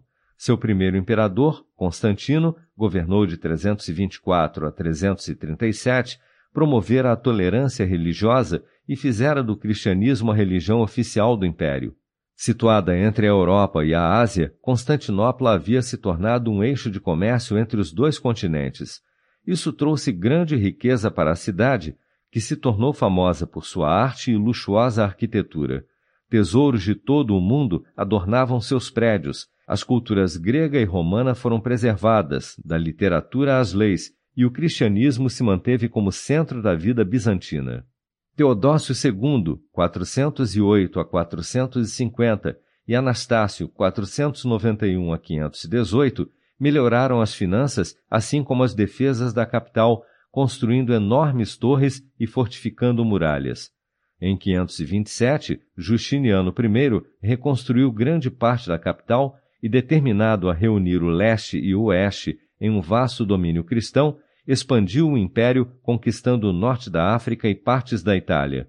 Também compilou e codificou as leis de Roma, que ainda formam em parte a base do direito europeu. Quando Justiniano morreu em 565, o Império Bizantino se estendia da Espanha à Pérsia. No século VII, árabes muçulmanos invadiram a Pérsia, o Oriente Médio, o norte da África e a Espanha. Entre 674 e 678, sitiaram Constantinopla por terra e mar, mas não conseguiram tomá-la. Nos séculos VIII e IX, uma desunião religiosa, com respeito à veneração de ícones religiosos principalmente, enfraqueceu o império. Depois, em 1504, diferenças teológicas entre Constantinopla e Roma provocaram o cisma Ocidente-Oriente. O Império Bizantino ruiu finalmente em 1453 quando Constantinopla foi capturada pelos turcos otomanos. Migrações bárbaras. Por volta de 350, hordas bárbaras, que incluíam as tribos indo-europeias dos godos e dos vândalos, oriundas das regiões do Baixo Danúbio e do Mar Negro, penetraram a Europa Ocidental em busca de novas terras e riquezas. Mudanças climáticas e um aumento na população os impeliram a migrar para o oeste, Outro motivo foi a invasão de seus territórios pelos hunos, nômades temíveis que provinham da Ásia Central, que haviam conquistado grandes áreas entre o Reno e o Mar Cáspio. Os ataques dos povos bárbaros ensejaram três vezes o saque de Roma, primeiramente pelos gauleses em 387, depois pelos visigodos, godos originários da Dácia, região hoje situada na Romênia, em 410, e finalmente pelos vândalos em 455, que permaneceram na cidade duas semanas e pilharam muitas obras de arte. Tais invasões acabaram provocando o colapso do Império Romano na Europa Ocidental. Esses distúrbios propiciaram o aparecimento de novos domínios, como o Reino Franco na França e a fixação na Inglaterra de anglos, saxões e jutos, vindos da Alemanha e da península da Jutlândia hoje dividida entre a Dinamarca e o extremo norte da Alemanha. Os hunos que haviam assolado a Gália e a Itália desapareceram do cenário europeu após a derrota e posterior morte de Átila, seu grande líder, ocorrida em 453. No século seguinte, os bizantinos subjugaram tanto os vândalos no norte da África quanto os ostrogodos, godos da área do Mar Negro, que haviam se estabelecido na Itália, os visigodos, que haviam ocupado grande parte da Espanha, foram derrotados pelos francos em 507. Depois, no século VIII, foram absorvidos pelos invasores muçulmanos. A tribo germânica dos Lombardos, que havia se estabelecido nas planícies húngaras, invadiu e ocupou a Itália em 568. O reino lombardo permaneceu independente até os francos entrarem na Península Itálica em 773. O crescimento do cristianismo. O turbulento período de invasões bárbaras foi acompanhado na Europa Ocidental por uma difusão gradual do cristianismo. Por volta do ano 500, Bento de Núrcia, que após sua morte veio a ser beatificado, formou uma comunidade monástica na qual os monges dedicavam suas vidas ao cristianismo e viviam conforme um estrito conjunto de normas, a regra de São Bento. No início do século VI, a Irlanda já era majoritariamente cristã, graças ao zelo missionário de São Patrício no século anterior.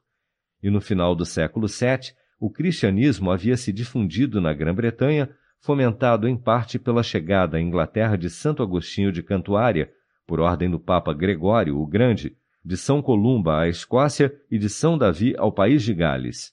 Monges começaram a viajar pela Gália e pela Alemanha, convertendo aos poucos a população germânica que antes adorava seus próprios deuses.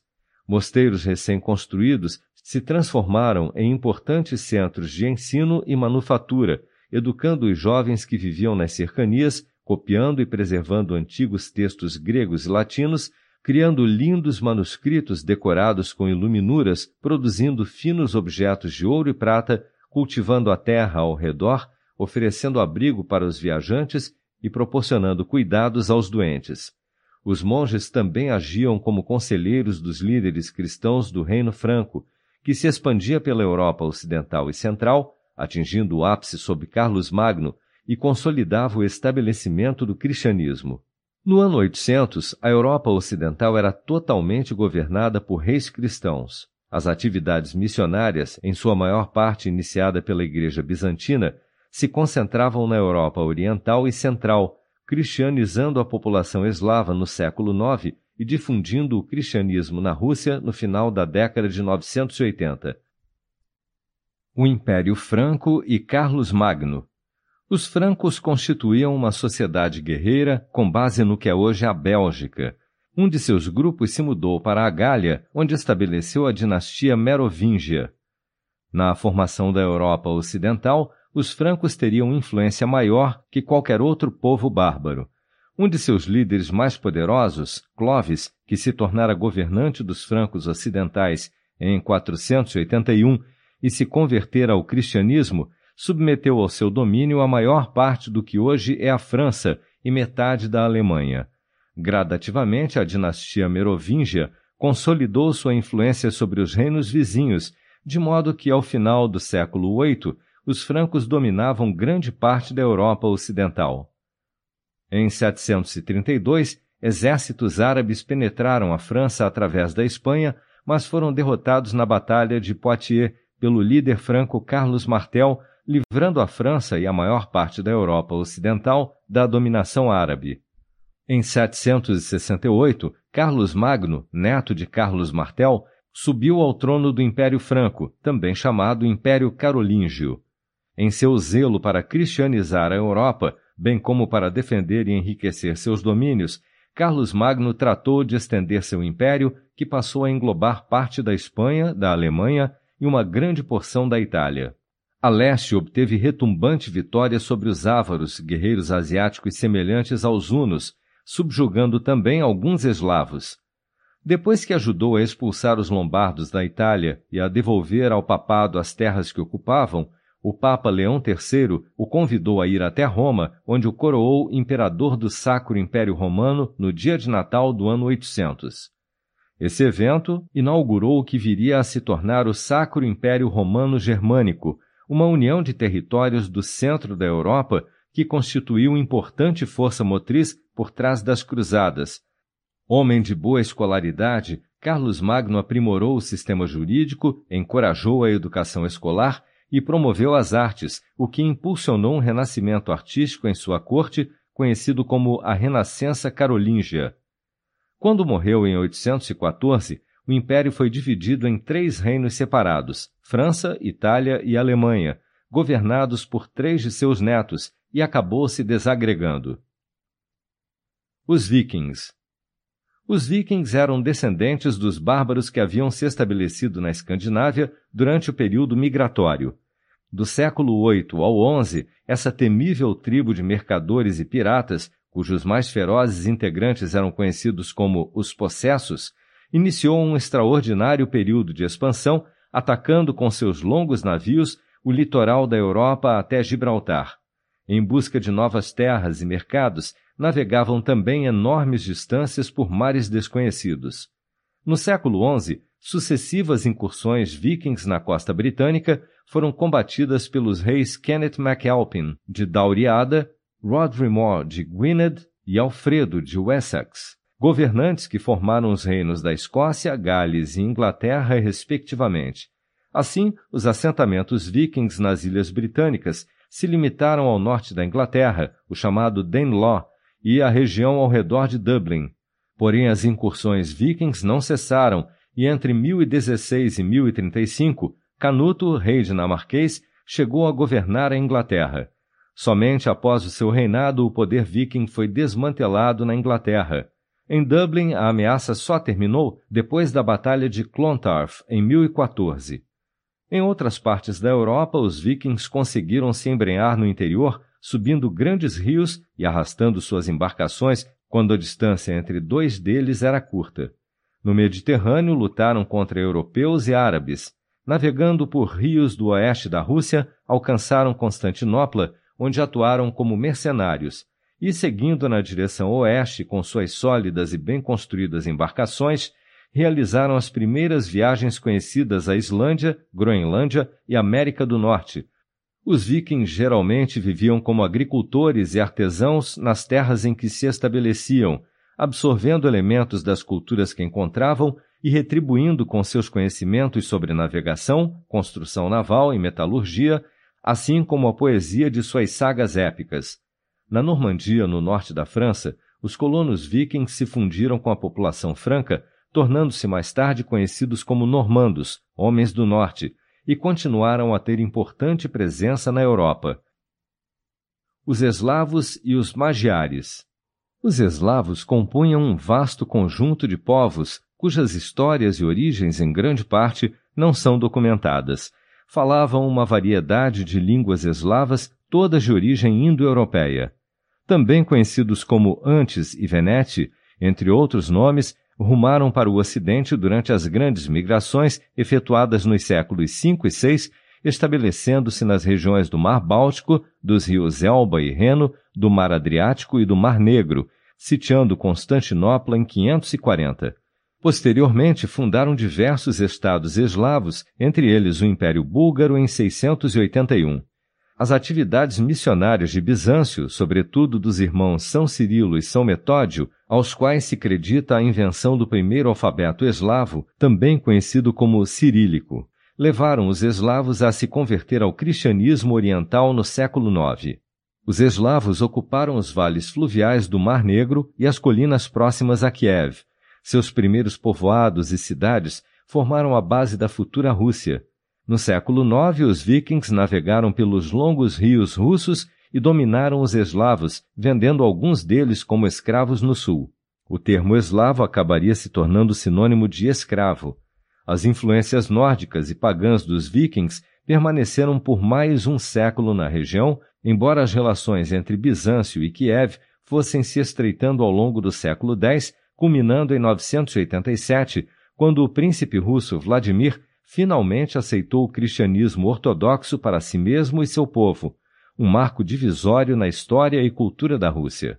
Outros povos da Europa Oriental, conhecidos como magiares, que no século IX haviam se estabelecido em territórios hoje pertencentes à Hungria e à Romênia, vindos da área do rio Volga na Rússia, invadiram a Europa central e ocidental no mesmo período em que a região era assolada por incursões vikings. Em 955, finalmente, foram derrotados pelo rei alemão Otto I na Batalha de Lechfeld.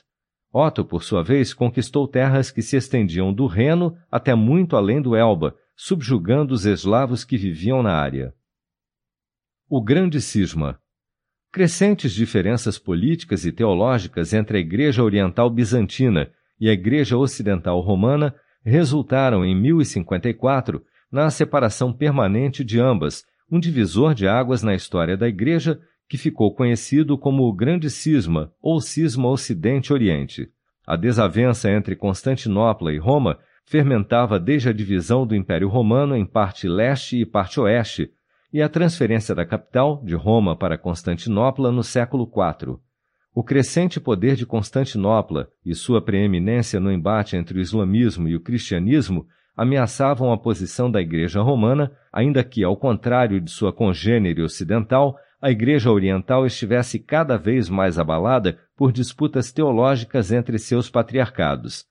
As diferenças culturais e linguísticas entre o Oriente e o Ocidente a teologia oriental tinha raízes na filosofia grega, enquanto a ocidental era baseada no direito romano, acarretaram uma compreensão diferente da doutrina cristã, notadamente sobre a primazia do Papa e sobre o Espírito Santo, que na Igreja Romana provém do Pai e do Filho, incorporando o Filho no credo. As divergências chegaram ao limite em 1054, quando o Papa Leão IX e o patriarca de Constantinopla, Michael Cerularius, suprimiram os rituais gregos e latinos, respectivamente, de seus domínios. Isso levou as duas igrejas, por intermédio de seus representantes oficiais, a excomungar uma à outra. O credo de Constantinopla, mais tarde, ficou conhecido como Igreja Ortodoxa e o do Ocidente como Igreja Católica. A cisão entre as igrejas jamais foi sanada, embora o diálogo tenha sido reaberto em anos recentes e as excomunhões revogadas em 1965.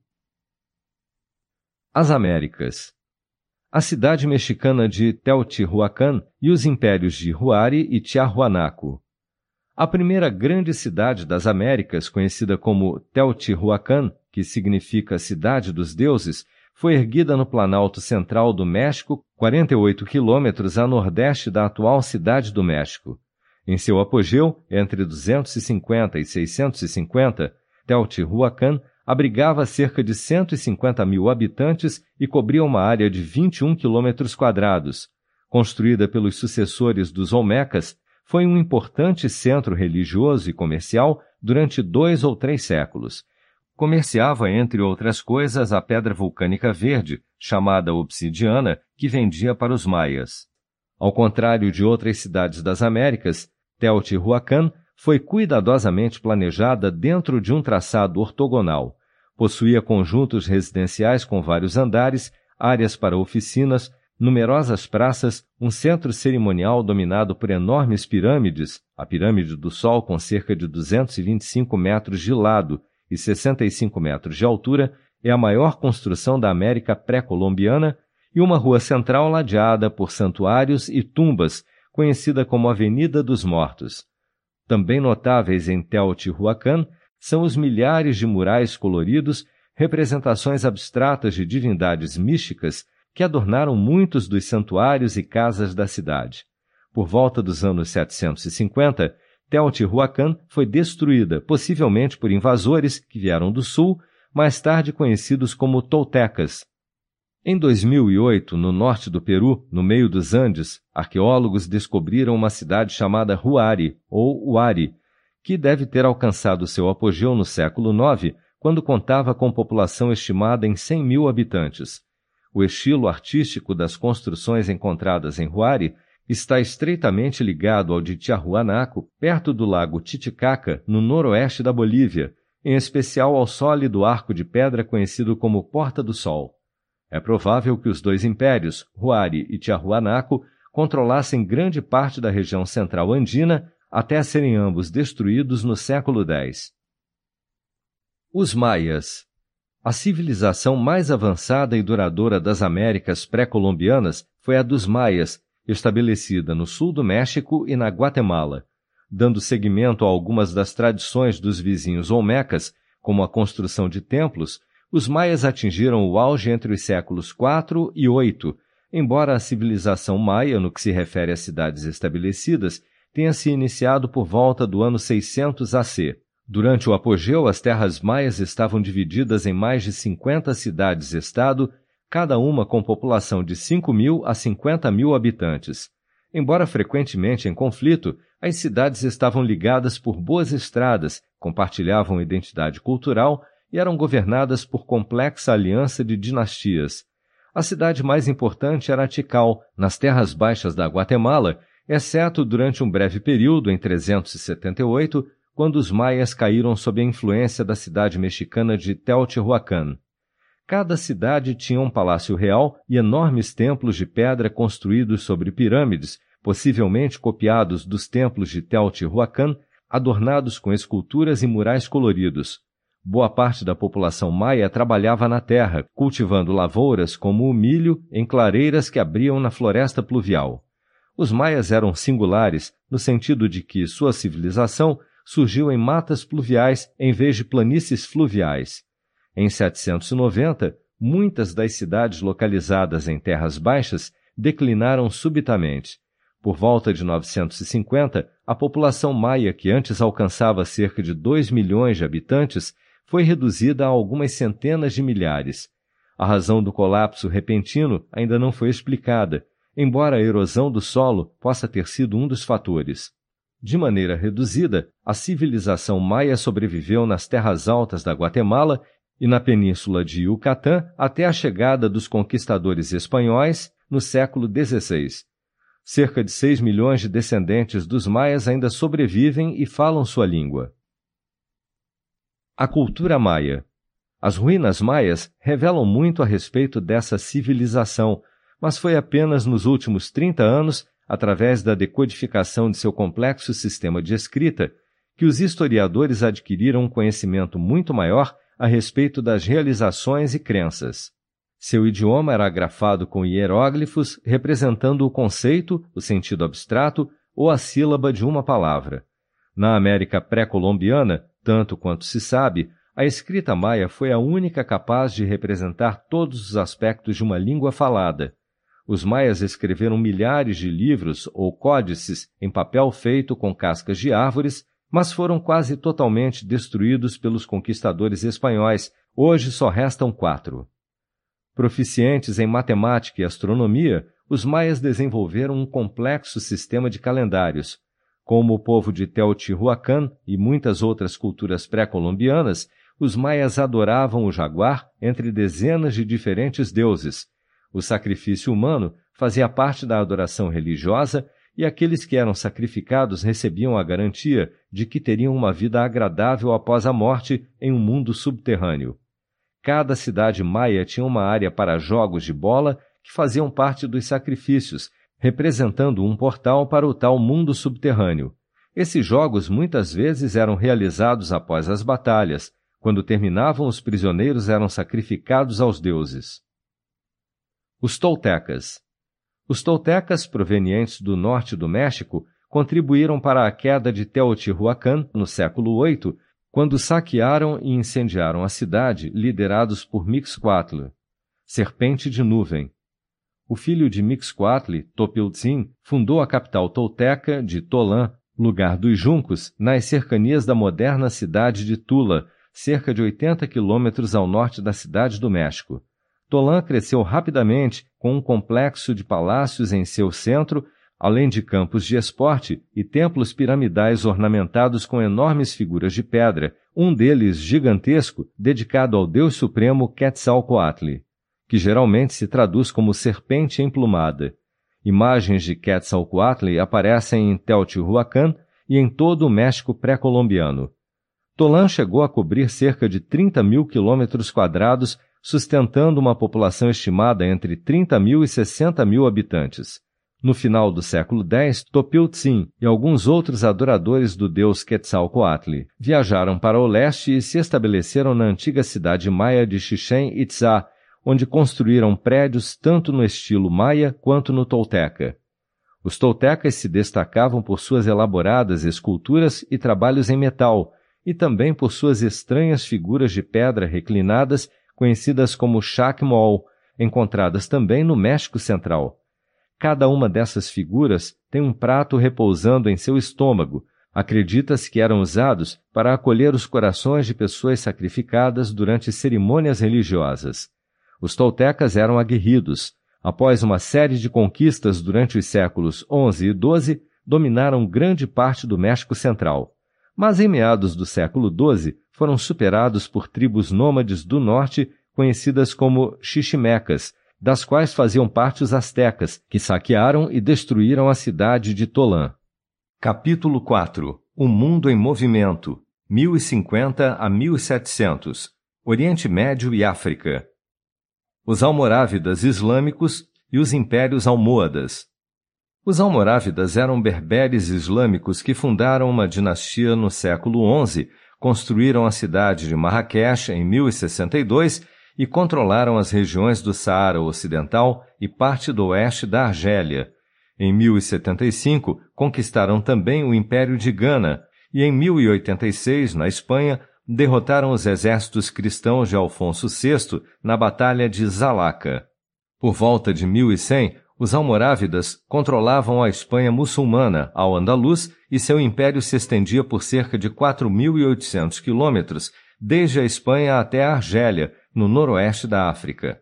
Essa supremacia, entretanto, teve curta duração depois que seu rei foi assassinado em 1147 por outra tribo berbere do Marrocos, os Almohadas.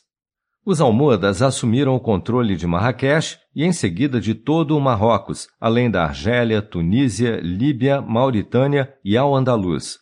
Em 1172, transferiram sua capital para Sevilha e dominaram Al-Andalus até o ano 1212, quando foram derrotados por uma aliança de príncipes portugueses e espanhóis na Batalha de Las Navas de Tolosa, na Sierra Morena. Em 1236 e 1248, Córdoba e Sevilha caíram e foram controladas pelos cristãos. Em 1248, Granada era tudo o que restava de Al-Andalus sendo governada pela última dinastia moura na Espanha, a Nasrida. O termo mouro era usado principalmente para designar os berberes de descendência africana ou árabe. Enfraquecidos por rebeliões locais, os almohadas foram perdendo gradualmente seus territórios na África, permitindo que a dinastia merínida assumisse o controle do Marrocos em 1269. Os impérios do Mali e Songhai na África Ocidental. O declínio do Império de Gana ensejou a ascensão dos mandingos, um povo do oeste africano que estabeleceu, por volta de 1230, um dos maiores impérios comerciais da África, o Império do Mali. O Mali, hoje um Estado islâmico, seguindo a conversão de seu fundador e líder Sundiata Keita, logo controlou as rotas de caravanas do Saara. Com três enormes minas de ouro no sul tornou-se um dos maiores fornecedores de ouro do Velho Mundo, respondendo por quase metade da produção, bem como de sal. Com administração eficiente e exército semiprofissional, o Império do Mali acumulou grande fortuna e conquistou muitas terras. Em seu auge, por volta do ano 1350, englobava toda a bacia do rio Senegal, avançando cerca de 1.600 quilômetros para o interior e controlando mais de 400 cidades, na época, somente o Império Mongol era maior. Por volta de 1450, entretanto, perdeu o controle das rotas caravaneiras e o Estado muçulmano de Songhai, antes vassalo, conquistou parte de seus territórios formando um império próprio. O primeiro imperador de Songhai foi Soni Ali, que reinou de 1464 a 1492 e dominou o restante do Império do Mali, juntamente com os reinos vizinhos, com isso, assegurou o controle de várias rotas comerciais e cidades importantes, como Timbuktu, no atual Mali, e continuou a vender ouro que no século XV estava em grande demanda na Europa. Na década de 1500, durante o reinado de Mohamed Turri, da dinastia Askia, o Império Songhai cobria aproximadamente 1,4 milhões de quilômetros quadrados, constituindo o maior império africano até então. Governantes subsequentes, no entanto, acabaram provocando sua desagregação. Em 1591, o império foi conquistado por marroquinos e no século XVII fragmentou-se em diversos estados menores. Os impérios da África Ocidental, o Grande Zimbábue e a costa Swahili. Os grandes impérios do Mali e Songhai tiveram alguns rivais na costa oeste da África, entre eles a cidade iorubá de Ifé, e a cidade de Edo, no Benin. Ifé, situada no sudoeste da atual Nigéria, tornou-se uma grande cidade entre os séculos IX e XII. Era conhecida por suas esculturas em bronze, pedra e terracota, produzidas em grande quantidade de 1200 a 1400. Em seguida, o poder político e econômico se transferiu para o reino vizinho do Benin, no sul da Nigéria, que em 1100 já se transformara em uma importante cidade comercial, atingindo o apogeu por volta do ano 1450. Nos séculos XVI e XVII, o Benin se tornou rico mediante o comércio de escravos com portugueses e holandeses. Por volta do século XI, emergiu no sul da África o reino do Grande Zimbábue, cuja localização, próxima a minas de ouro e cobre, era bastante vantajosa. Seus governantes começaram a prosperar exportando minérios para lugares distantes, como a Índia e a China, através de seu excelente porto em troca de produtos asiáticos de luxo. Essa crescente fortuna permitiu que o povo Shona formasse um rico e poderoso império, tendo a cidade monumental do Grande Zimbábue como capital. Alcançando sua maior extensão no ano 1450, o império gradativamente declinou devido à infertilidade das terras de que dispunha. Após as incursões portuguesas no século XVI, o Zimbábue acabou sendo absorvido pelo Império Rosvi em 1684. Na costa leste africana, povoações árabes surgidas pela primeira vez em 700 dominavam o comércio. Entre os séculos XI e XV foram construídas cerca de 30 novas cidades árabes. Os povos suaílis, bantos que viviam na costa oriental, agiam como intermediários entre o interior e os navios que chegavam da Índia e da China. Com o dinheiro gerado por esse próspero comércio, os suaílis fundaram entre os séculos X e XV várias cidades ao longo da costa e em ilhas, todas muçulmanas, em uma combinação de estilos árabes e africanos.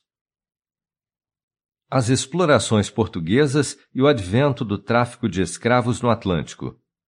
Durante o século XV, em busca de rotas para a Ásia, os portugueses exploraram a costa da África, onde estabeleceram postos de comércio, no início, trocaram mercadorias com os reinos da África Ocidental em bases relativamente iguais. Depois que Bartolomeu Dias contornou a extremidade sul da África, em 1488, outro explorador português, Vasco da Gama, abriu rotas de comércio entre a Europa e o Oriente. Vasco da Gama fez três viagens à Índia e acabou se tornando governador da Índia Portuguesa. Portugal foi, portanto, a primeira nação europeia a acessar esse lucrativo mercado por via marítima. Durante o primeiro contato da Europa com a África, poucos escravos foram negociados, certamente não mais que os que já havia no mundo. No início da Idade Média, milhões de pessoas foram escravizadas pelos francos, vikings, árabes e gregos. Em sua plenitude, o transporte de escravos africanos através do Atlântico começou no final do século XIV e início do século XV, quando os portugueses e os espanhóis, e mais tarde os holandeses, ingleses e franceses, estabeleceram colônias no Novo Mundo. Em meados do século XVII, mais de 40 fortalezas foram estabelecidas na costa oeste da África, de onde africanos escravizados, trazidos do interior, eram levados para as colônias além-mar, uma prática que iria se acelerar notavelmente no século XVIII. Entre 1650 e 1850, 12 milhões de africanos foram transportados para o Novo Mundo. Os turcos seljúcidas. Em meados do século XI, turcos muçulmanos conhecidos como seljúcidas se deslocaram da Ásia Central para a Pérsia, possivelmente como resultado do colapso do Império Tang na China, expulsando os Gaznávidas no caminho.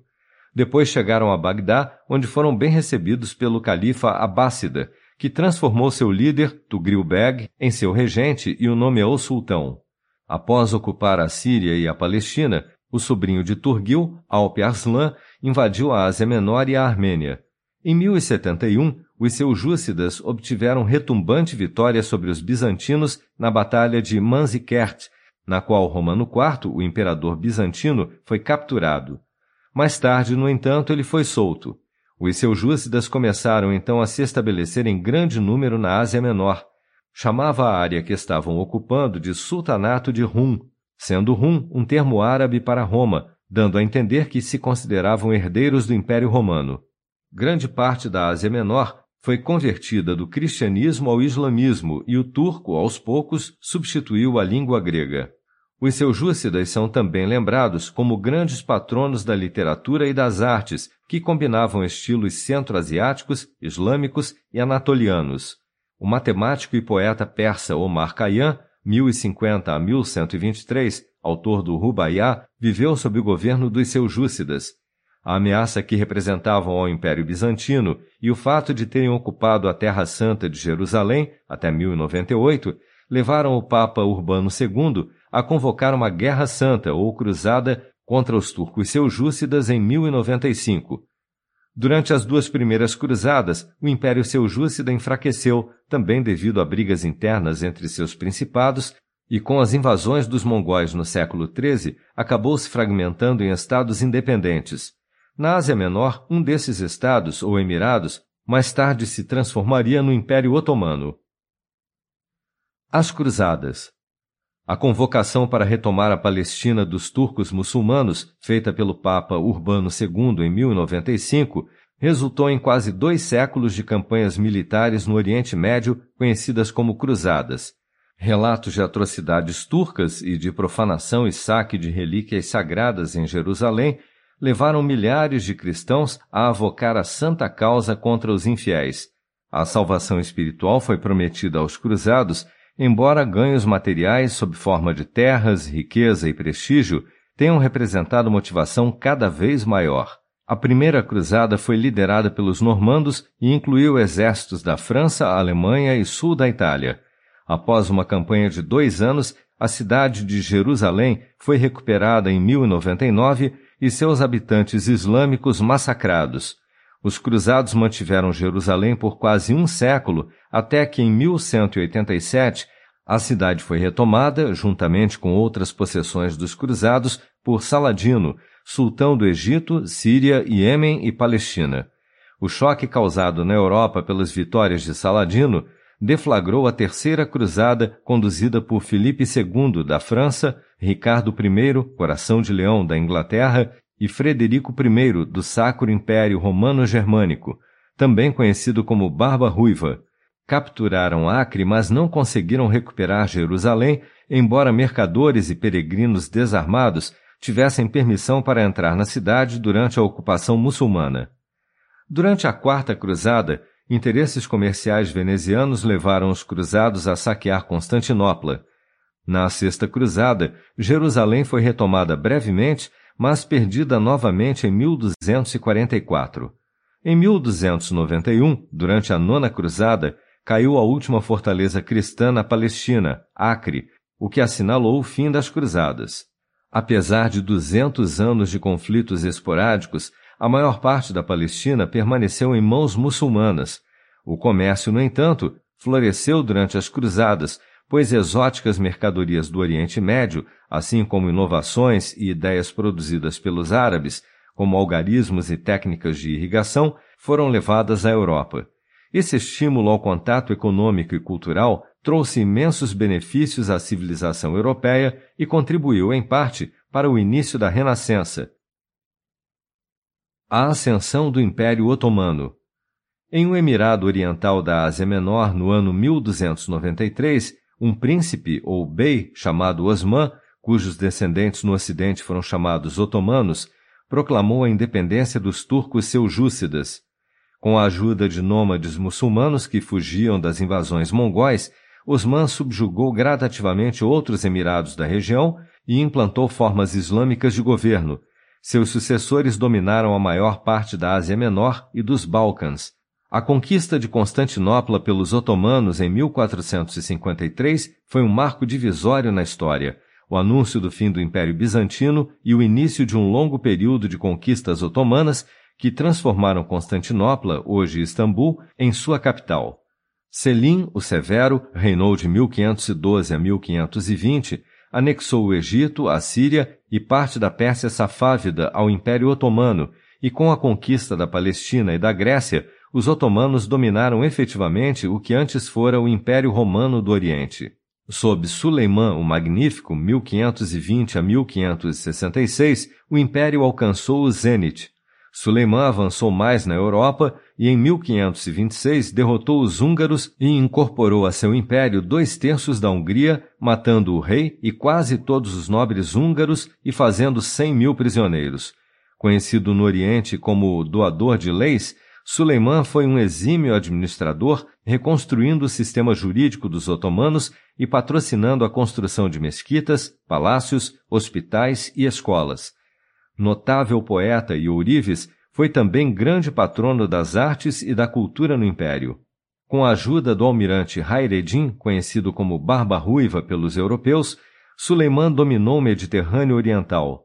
Em meados do século XVI, o Império Otomano se estendia até a Argélia, no norte da África, e englobava grande parte do Oriente Médio e da Europa Oriental, abrangendo cerca de 1,6 milhões de quilômetros quadrados, sendo então o maior e mais poderoso império do mundo. O Império Otomano, Renascimento e Declínio. A primeira grande derrota sofrida pelo Império Otomano ocorreu em 1571 na Batalha de Lepanto, ao largo da costa leste da Grécia. A frota da chamada Santa Liga, formada por Veneza, Espanha, Estados Papais e Gênova, entre outros, infligiu fragorosa derrota à esquadra otomana, destruindo ou capturando cerca de 200 navios turcos. Embora as forças cristãs acreditassem ter imposto um golpe decisivo, a derrota surtiu efeito pouco duradouro, pois os otomanos reconstruíram sua frota e continuaram a dominar o leste do Mediterrâneo por mais um século. Sinais de fragmentação surgiram, entretanto, quando províncias governadas por sultões pouco expressivos começaram a se rebelar, embora o exército otomano tenha sido poderoso o bastante para impedir que os rebeldes se impusessem. Sob Murad III, 1574 a 1595, o império até aumentou sua área com a conquista do Azerbaijão e do Cáucaso, territórios logo perdidos no início do século seguinte, juntamente com o Iraque. A Guerra com Veneza, 1645 a 1669, expôs Constantinopla a um ataque da marinha veneziana, mas os otomanos acabaram triunfando e mantiveram Chipre. Anos depois, o Império Otomano decidiu conquistar Viena, capital da Áustria, de modo a obter um ponto estratégico no centro da Europa. Assim, em 1683, um exército otomano com 150 mil soldados sitiou a cidade durante três meses, mas foi obrigado a se retirar por uma força europeia conjunta sob o comando de Ian III, o rei polonês. Esse fato marcou o fim da expansão otomana na Europa. Os europeus continuaram a pressionar e os turcos acabaram cedendo muitos de seus territórios europeus. E o Império Austríaco continuou a representar uma grande ameaça, assim como o Império Russo, cada vez mais poderoso. Por volta de 1800, o Império Otomano, antes o mais poderoso do mundo, era zombeteiramente chamado de o doente da Europa. O Império Safávida da Pérsia a dinastia Safávida 1502 a 1736, de duração relativamente curta, teve, porém, uma grande influência na Pérsia, trouxe o xiismo para a região, onde ainda permanece, e fundou o Estado iraniano com aproximadamente as mesmas fronteiras do atual Irã. Os Safávidas eram originários da região de Ardabil e receberam seu nome em tributo ao fundador da dinastia Safi ad-Din. Em 1501, seu líder, Ismail I, proclamou-se Shah, título equivalente a rei da Pérsia. Ao longo dos dez anos seguintes, controlou todo o país e as províncias iranianas de Bagdá e Mossul. Ele também converteu essas províncias, antes sunitas, ao xiismo. Em 1514, Ismail foi derrotado por Selim I, governante do Império Otomano, Após uma batalha contínua contra os otomanos sunitas a oeste e contra os uzbeques a leste, os safávidas perderam Bagdá e o Kurdistão e tiveram de transferir sua capital para Isfahan, no oeste da Pérsia. Em 1588, Abbas I reinou de 1588 a 1629, um dos maiores chás da história, subiu ao trono da Pérsia. Depois de formar um exército permanente, expulsou os invasores uzbeques, recuperou o território tomado pelos otomanos e, em 1622, recapturou a ilha de Hormuz. As vitórias militares e a administração eficiente permitiram que Abas unisse as populações da Pérsia. Também encorajou o comércio com o Ocidente, as artes e a produção de artigos manufaturados, inclusive os famosos tapetes persas. Assim, a Pérsia adquiriu status de grande potência. Sua capital, Isfahan, dotada de amplas mesquitas, elevados minaretes e pavilhões suntuosos, transformou-se no mais importante centro arquitetônico do mundo islâmico. Após a morte de Abbas, os safávidas entraram em lento declínio e foram conquistados pelos afegãos em 1722 e depois pelo Shah Nader em 1736. Extremo Oriente O Japão unificado Desde o século XII, o Japão vinha sendo governado por líderes militares conhecidos como shoguns, palavra que significa grandes generais que se utilizavam de chefes militares chamados samurais para manter a lei e a ordem e governar grandes territórios. Na segunda metade do século XVI, o shogunato de Ashikaga desmoronara e o Japão entrara em uma guerra civil com seus grandes senhores ou daimyos lutando pelo poder. Em 1543, mercadores portugueses e missionários jesuítas haviam chegado ao país dando início ao intercâmbio comercial e cultural entre o Japão e o Ocidente. Os governantes japoneses receberam bem os estrangeiros e ficaram impressionados com a tecnologia e os armamentos dos europeus. Um grande daimyo chamado Oda Nobunaga usou esses armamentos para derrotar outros daimyos, tomar a cidade de Kyoto em 1568 e depor o último shogun Ashikaga em 1573.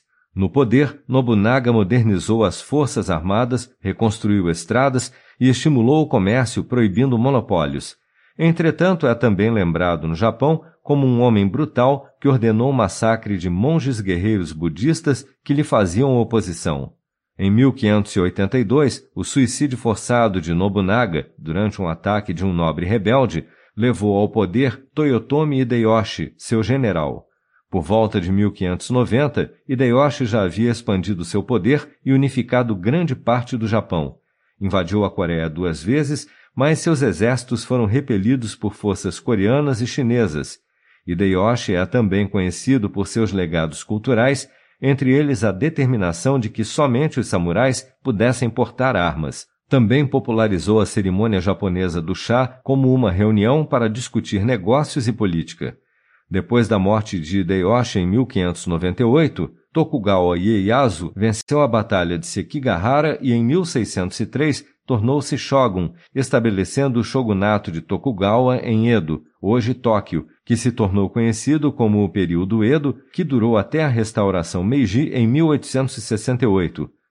Em 1639, todos os europeus, com exceção de alguns holandeses, haviam sido expulsos do país e todos os japoneses foram proibidos de deixar o Japão, dando início ao período do país fechado, Sakoku Jidai, que durou dois séculos.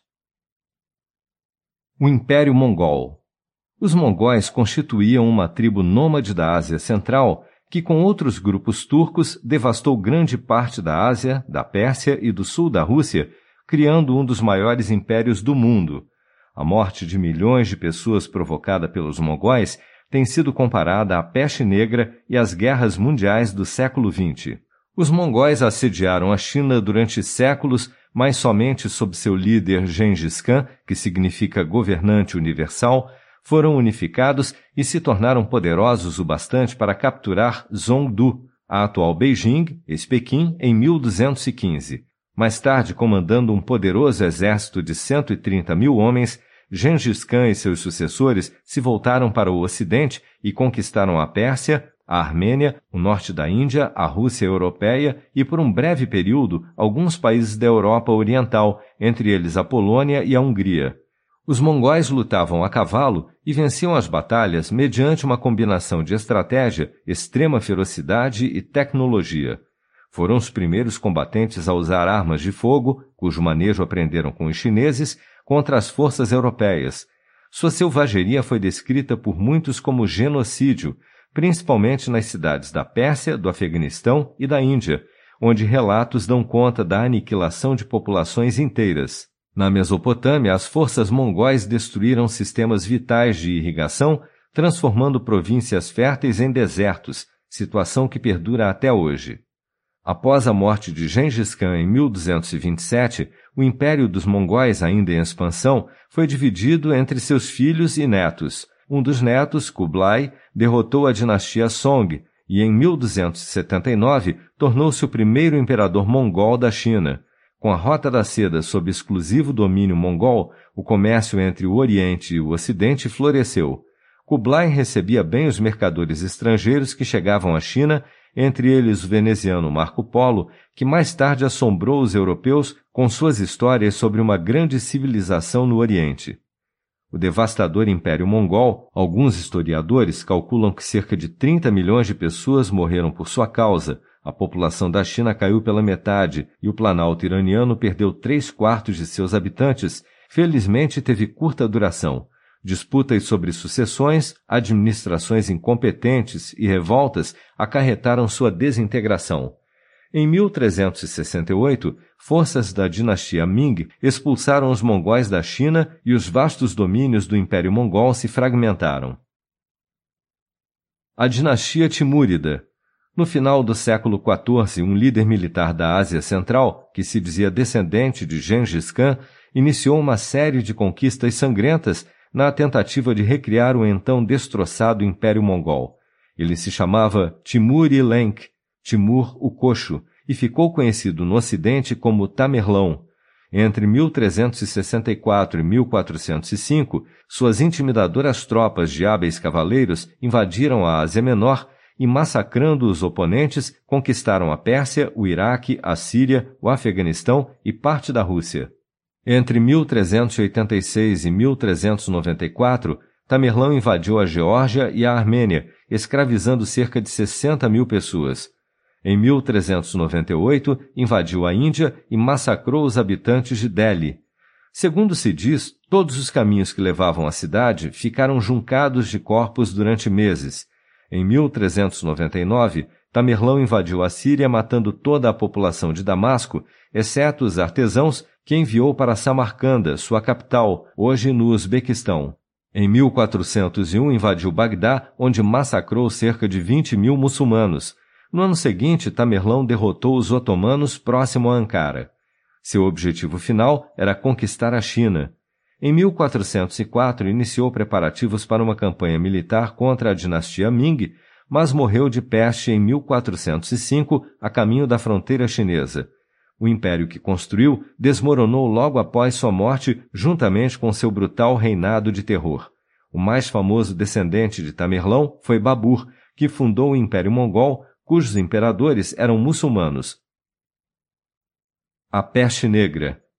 Uma forma de peste bubônica e pneumônica particularmente virulenta, conhecida como peste negra, varreu a Ásia, a Europa e o Oriente Médio no século XIV, provocando uma devastadora perda de vidas humanas, estimada em 25 milhões ou mais na Ásia, 25 milhões na Europa, pelo menos um terço da população, e um número desconhecido no Oriente Médio, mas certamente na casa dos milhões.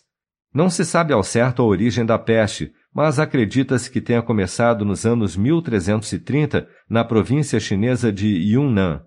Transmitida por pulgas portadoras de germes que viviam em ratos, a doença se disseminou rapidamente na China e foi levada para o Ocidente, possivelmente transportada por exércitos mongóis, mercadores que viajavam pela Rota da Seda ou mesmo a bordo de navios. A peste negra chegou à Europa em 1347, por volta da época em que os exércitos mongóis estavam sitiando o porto de Cafa, hoje Teodócia, na Crimeia. Consta que soldados mongóis catapultavam cadáveres infectados por cima dos muros da cidade. No mesmo ano, a doença alcançou a Itália, provavelmente por meio de navios, e logo França, Espanha, Portugal e Inglaterra, atingindo em 1351 Alemanha, Escandinávia e o noroeste da Rússia. Em 1347, a peste também chegou a diversas partes do Oriente Médio, primeiramente ao Egito, depois Líbano, Síria, Palestina, Iraque, Irã e Turquia. O drástico declínio populacional provocou, por sua vez, enormes mudanças sociais e econômicas. A escassez de mão de obra e a maior disponibilidade de terras, principalmente na Europa Ocidental, aumentaram o poder de barganha dos trabalhadores rurais. Revoltas camponesas começaram a espocar e no século XVI a servidão, sujeição de um grupo social a uma aristocracia, já havia quase desaparecido em lugares como a Inglaterra, embora subsistisse na Europa Oriental e na Rússia áreas menos afetadas pela peste negra. A dinastia Ming na China. Após a morte do imperador Kublai Khan em 1294, a China foi assolada por diversos desastres naturais, inclusive a peste negra, que dizimou sua população e gerou uma série de revoltas camponesas. Uma dessas revoltas culminou com o estabelecimento de uma nova dinastia em 1368, quando Hongwu, um comandante militar rebelde de origem humilde, expulsou os mongóis e fundou a dinastia Ming, Ming significa brilho, em Nanquim. Hongwu se dedicou a estabilizar o governo e a implantar uma unidade política, a agricultura progrediu e a indústria floresceu, principalmente no setor de vestuário e tecelagem de seda. A porcelana começou a ser exportada. Nos primeiros dois séculos de governo da dinastia Ming, a economia se desenvolveu exponencialmente e a população dobrou. Seus líderes tentaram melhorar a situação dos pobres, abolindo a escravidão e elevando os impostos pagos pelos ricos. O governo Ming formou uma imponente marinha e um exército permanente com cerca de um milhão de soldados e fomentou grandes projetos, como a construção do Palácio Imperial da Cidade Proibida, em Pequim, a nova capital. O comércio com as potências europeias também foi encorajado.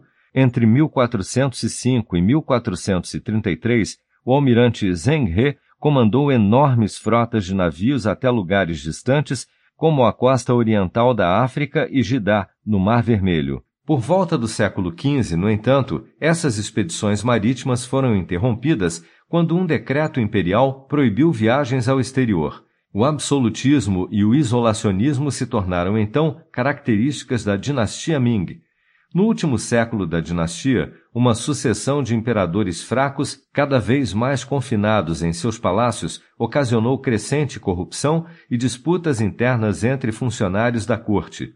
Na década de 1590, as finanças do governo acabaram se exaurindo quando a China ajudou a Coreia a repelir uma invasão japonesa, enquanto fome, secas e uma série de epidemias provocavam rebeliões nos campos e nas cidades. Em 1644, os Manchus, um aguerrido povo da Manchúria, foram chamados para ajudar a restaurar a ordem. Em vez disso, assumiram o controle de Pequim e instauraram sua própria dinastia, a Qing. O Império Mongol na Índia e o Sikhismo. Em 1526, Babur, um turco muçulmano descendente de Gengis Khan e Tamerlão, marchou até a Índia, derrotou o sultão de Delhi e conquistou a parte central do norte da Índia. O território de Babur, que também incluía o reino de Cabul no Afeganistão, veio a ser conhecido como Império Mogol, uma variação da palavra mongol para refletir a ascendência do imperador. Babur foi sucedido por uma série de notáveis imperadores, entre eles Akbar, reinou entre 1556 e 1605, que implantou um eficiente sistema administrativo e permitiu que os hindus praticassem seu culto livremente. Incorporou novas terras ao império, que passou a se estender de Guajarate a oeste até Bengala a leste, e o Shah Jahan, 1628 a 1658, cuja corte foi a mais deslumbrante do Império Mogol.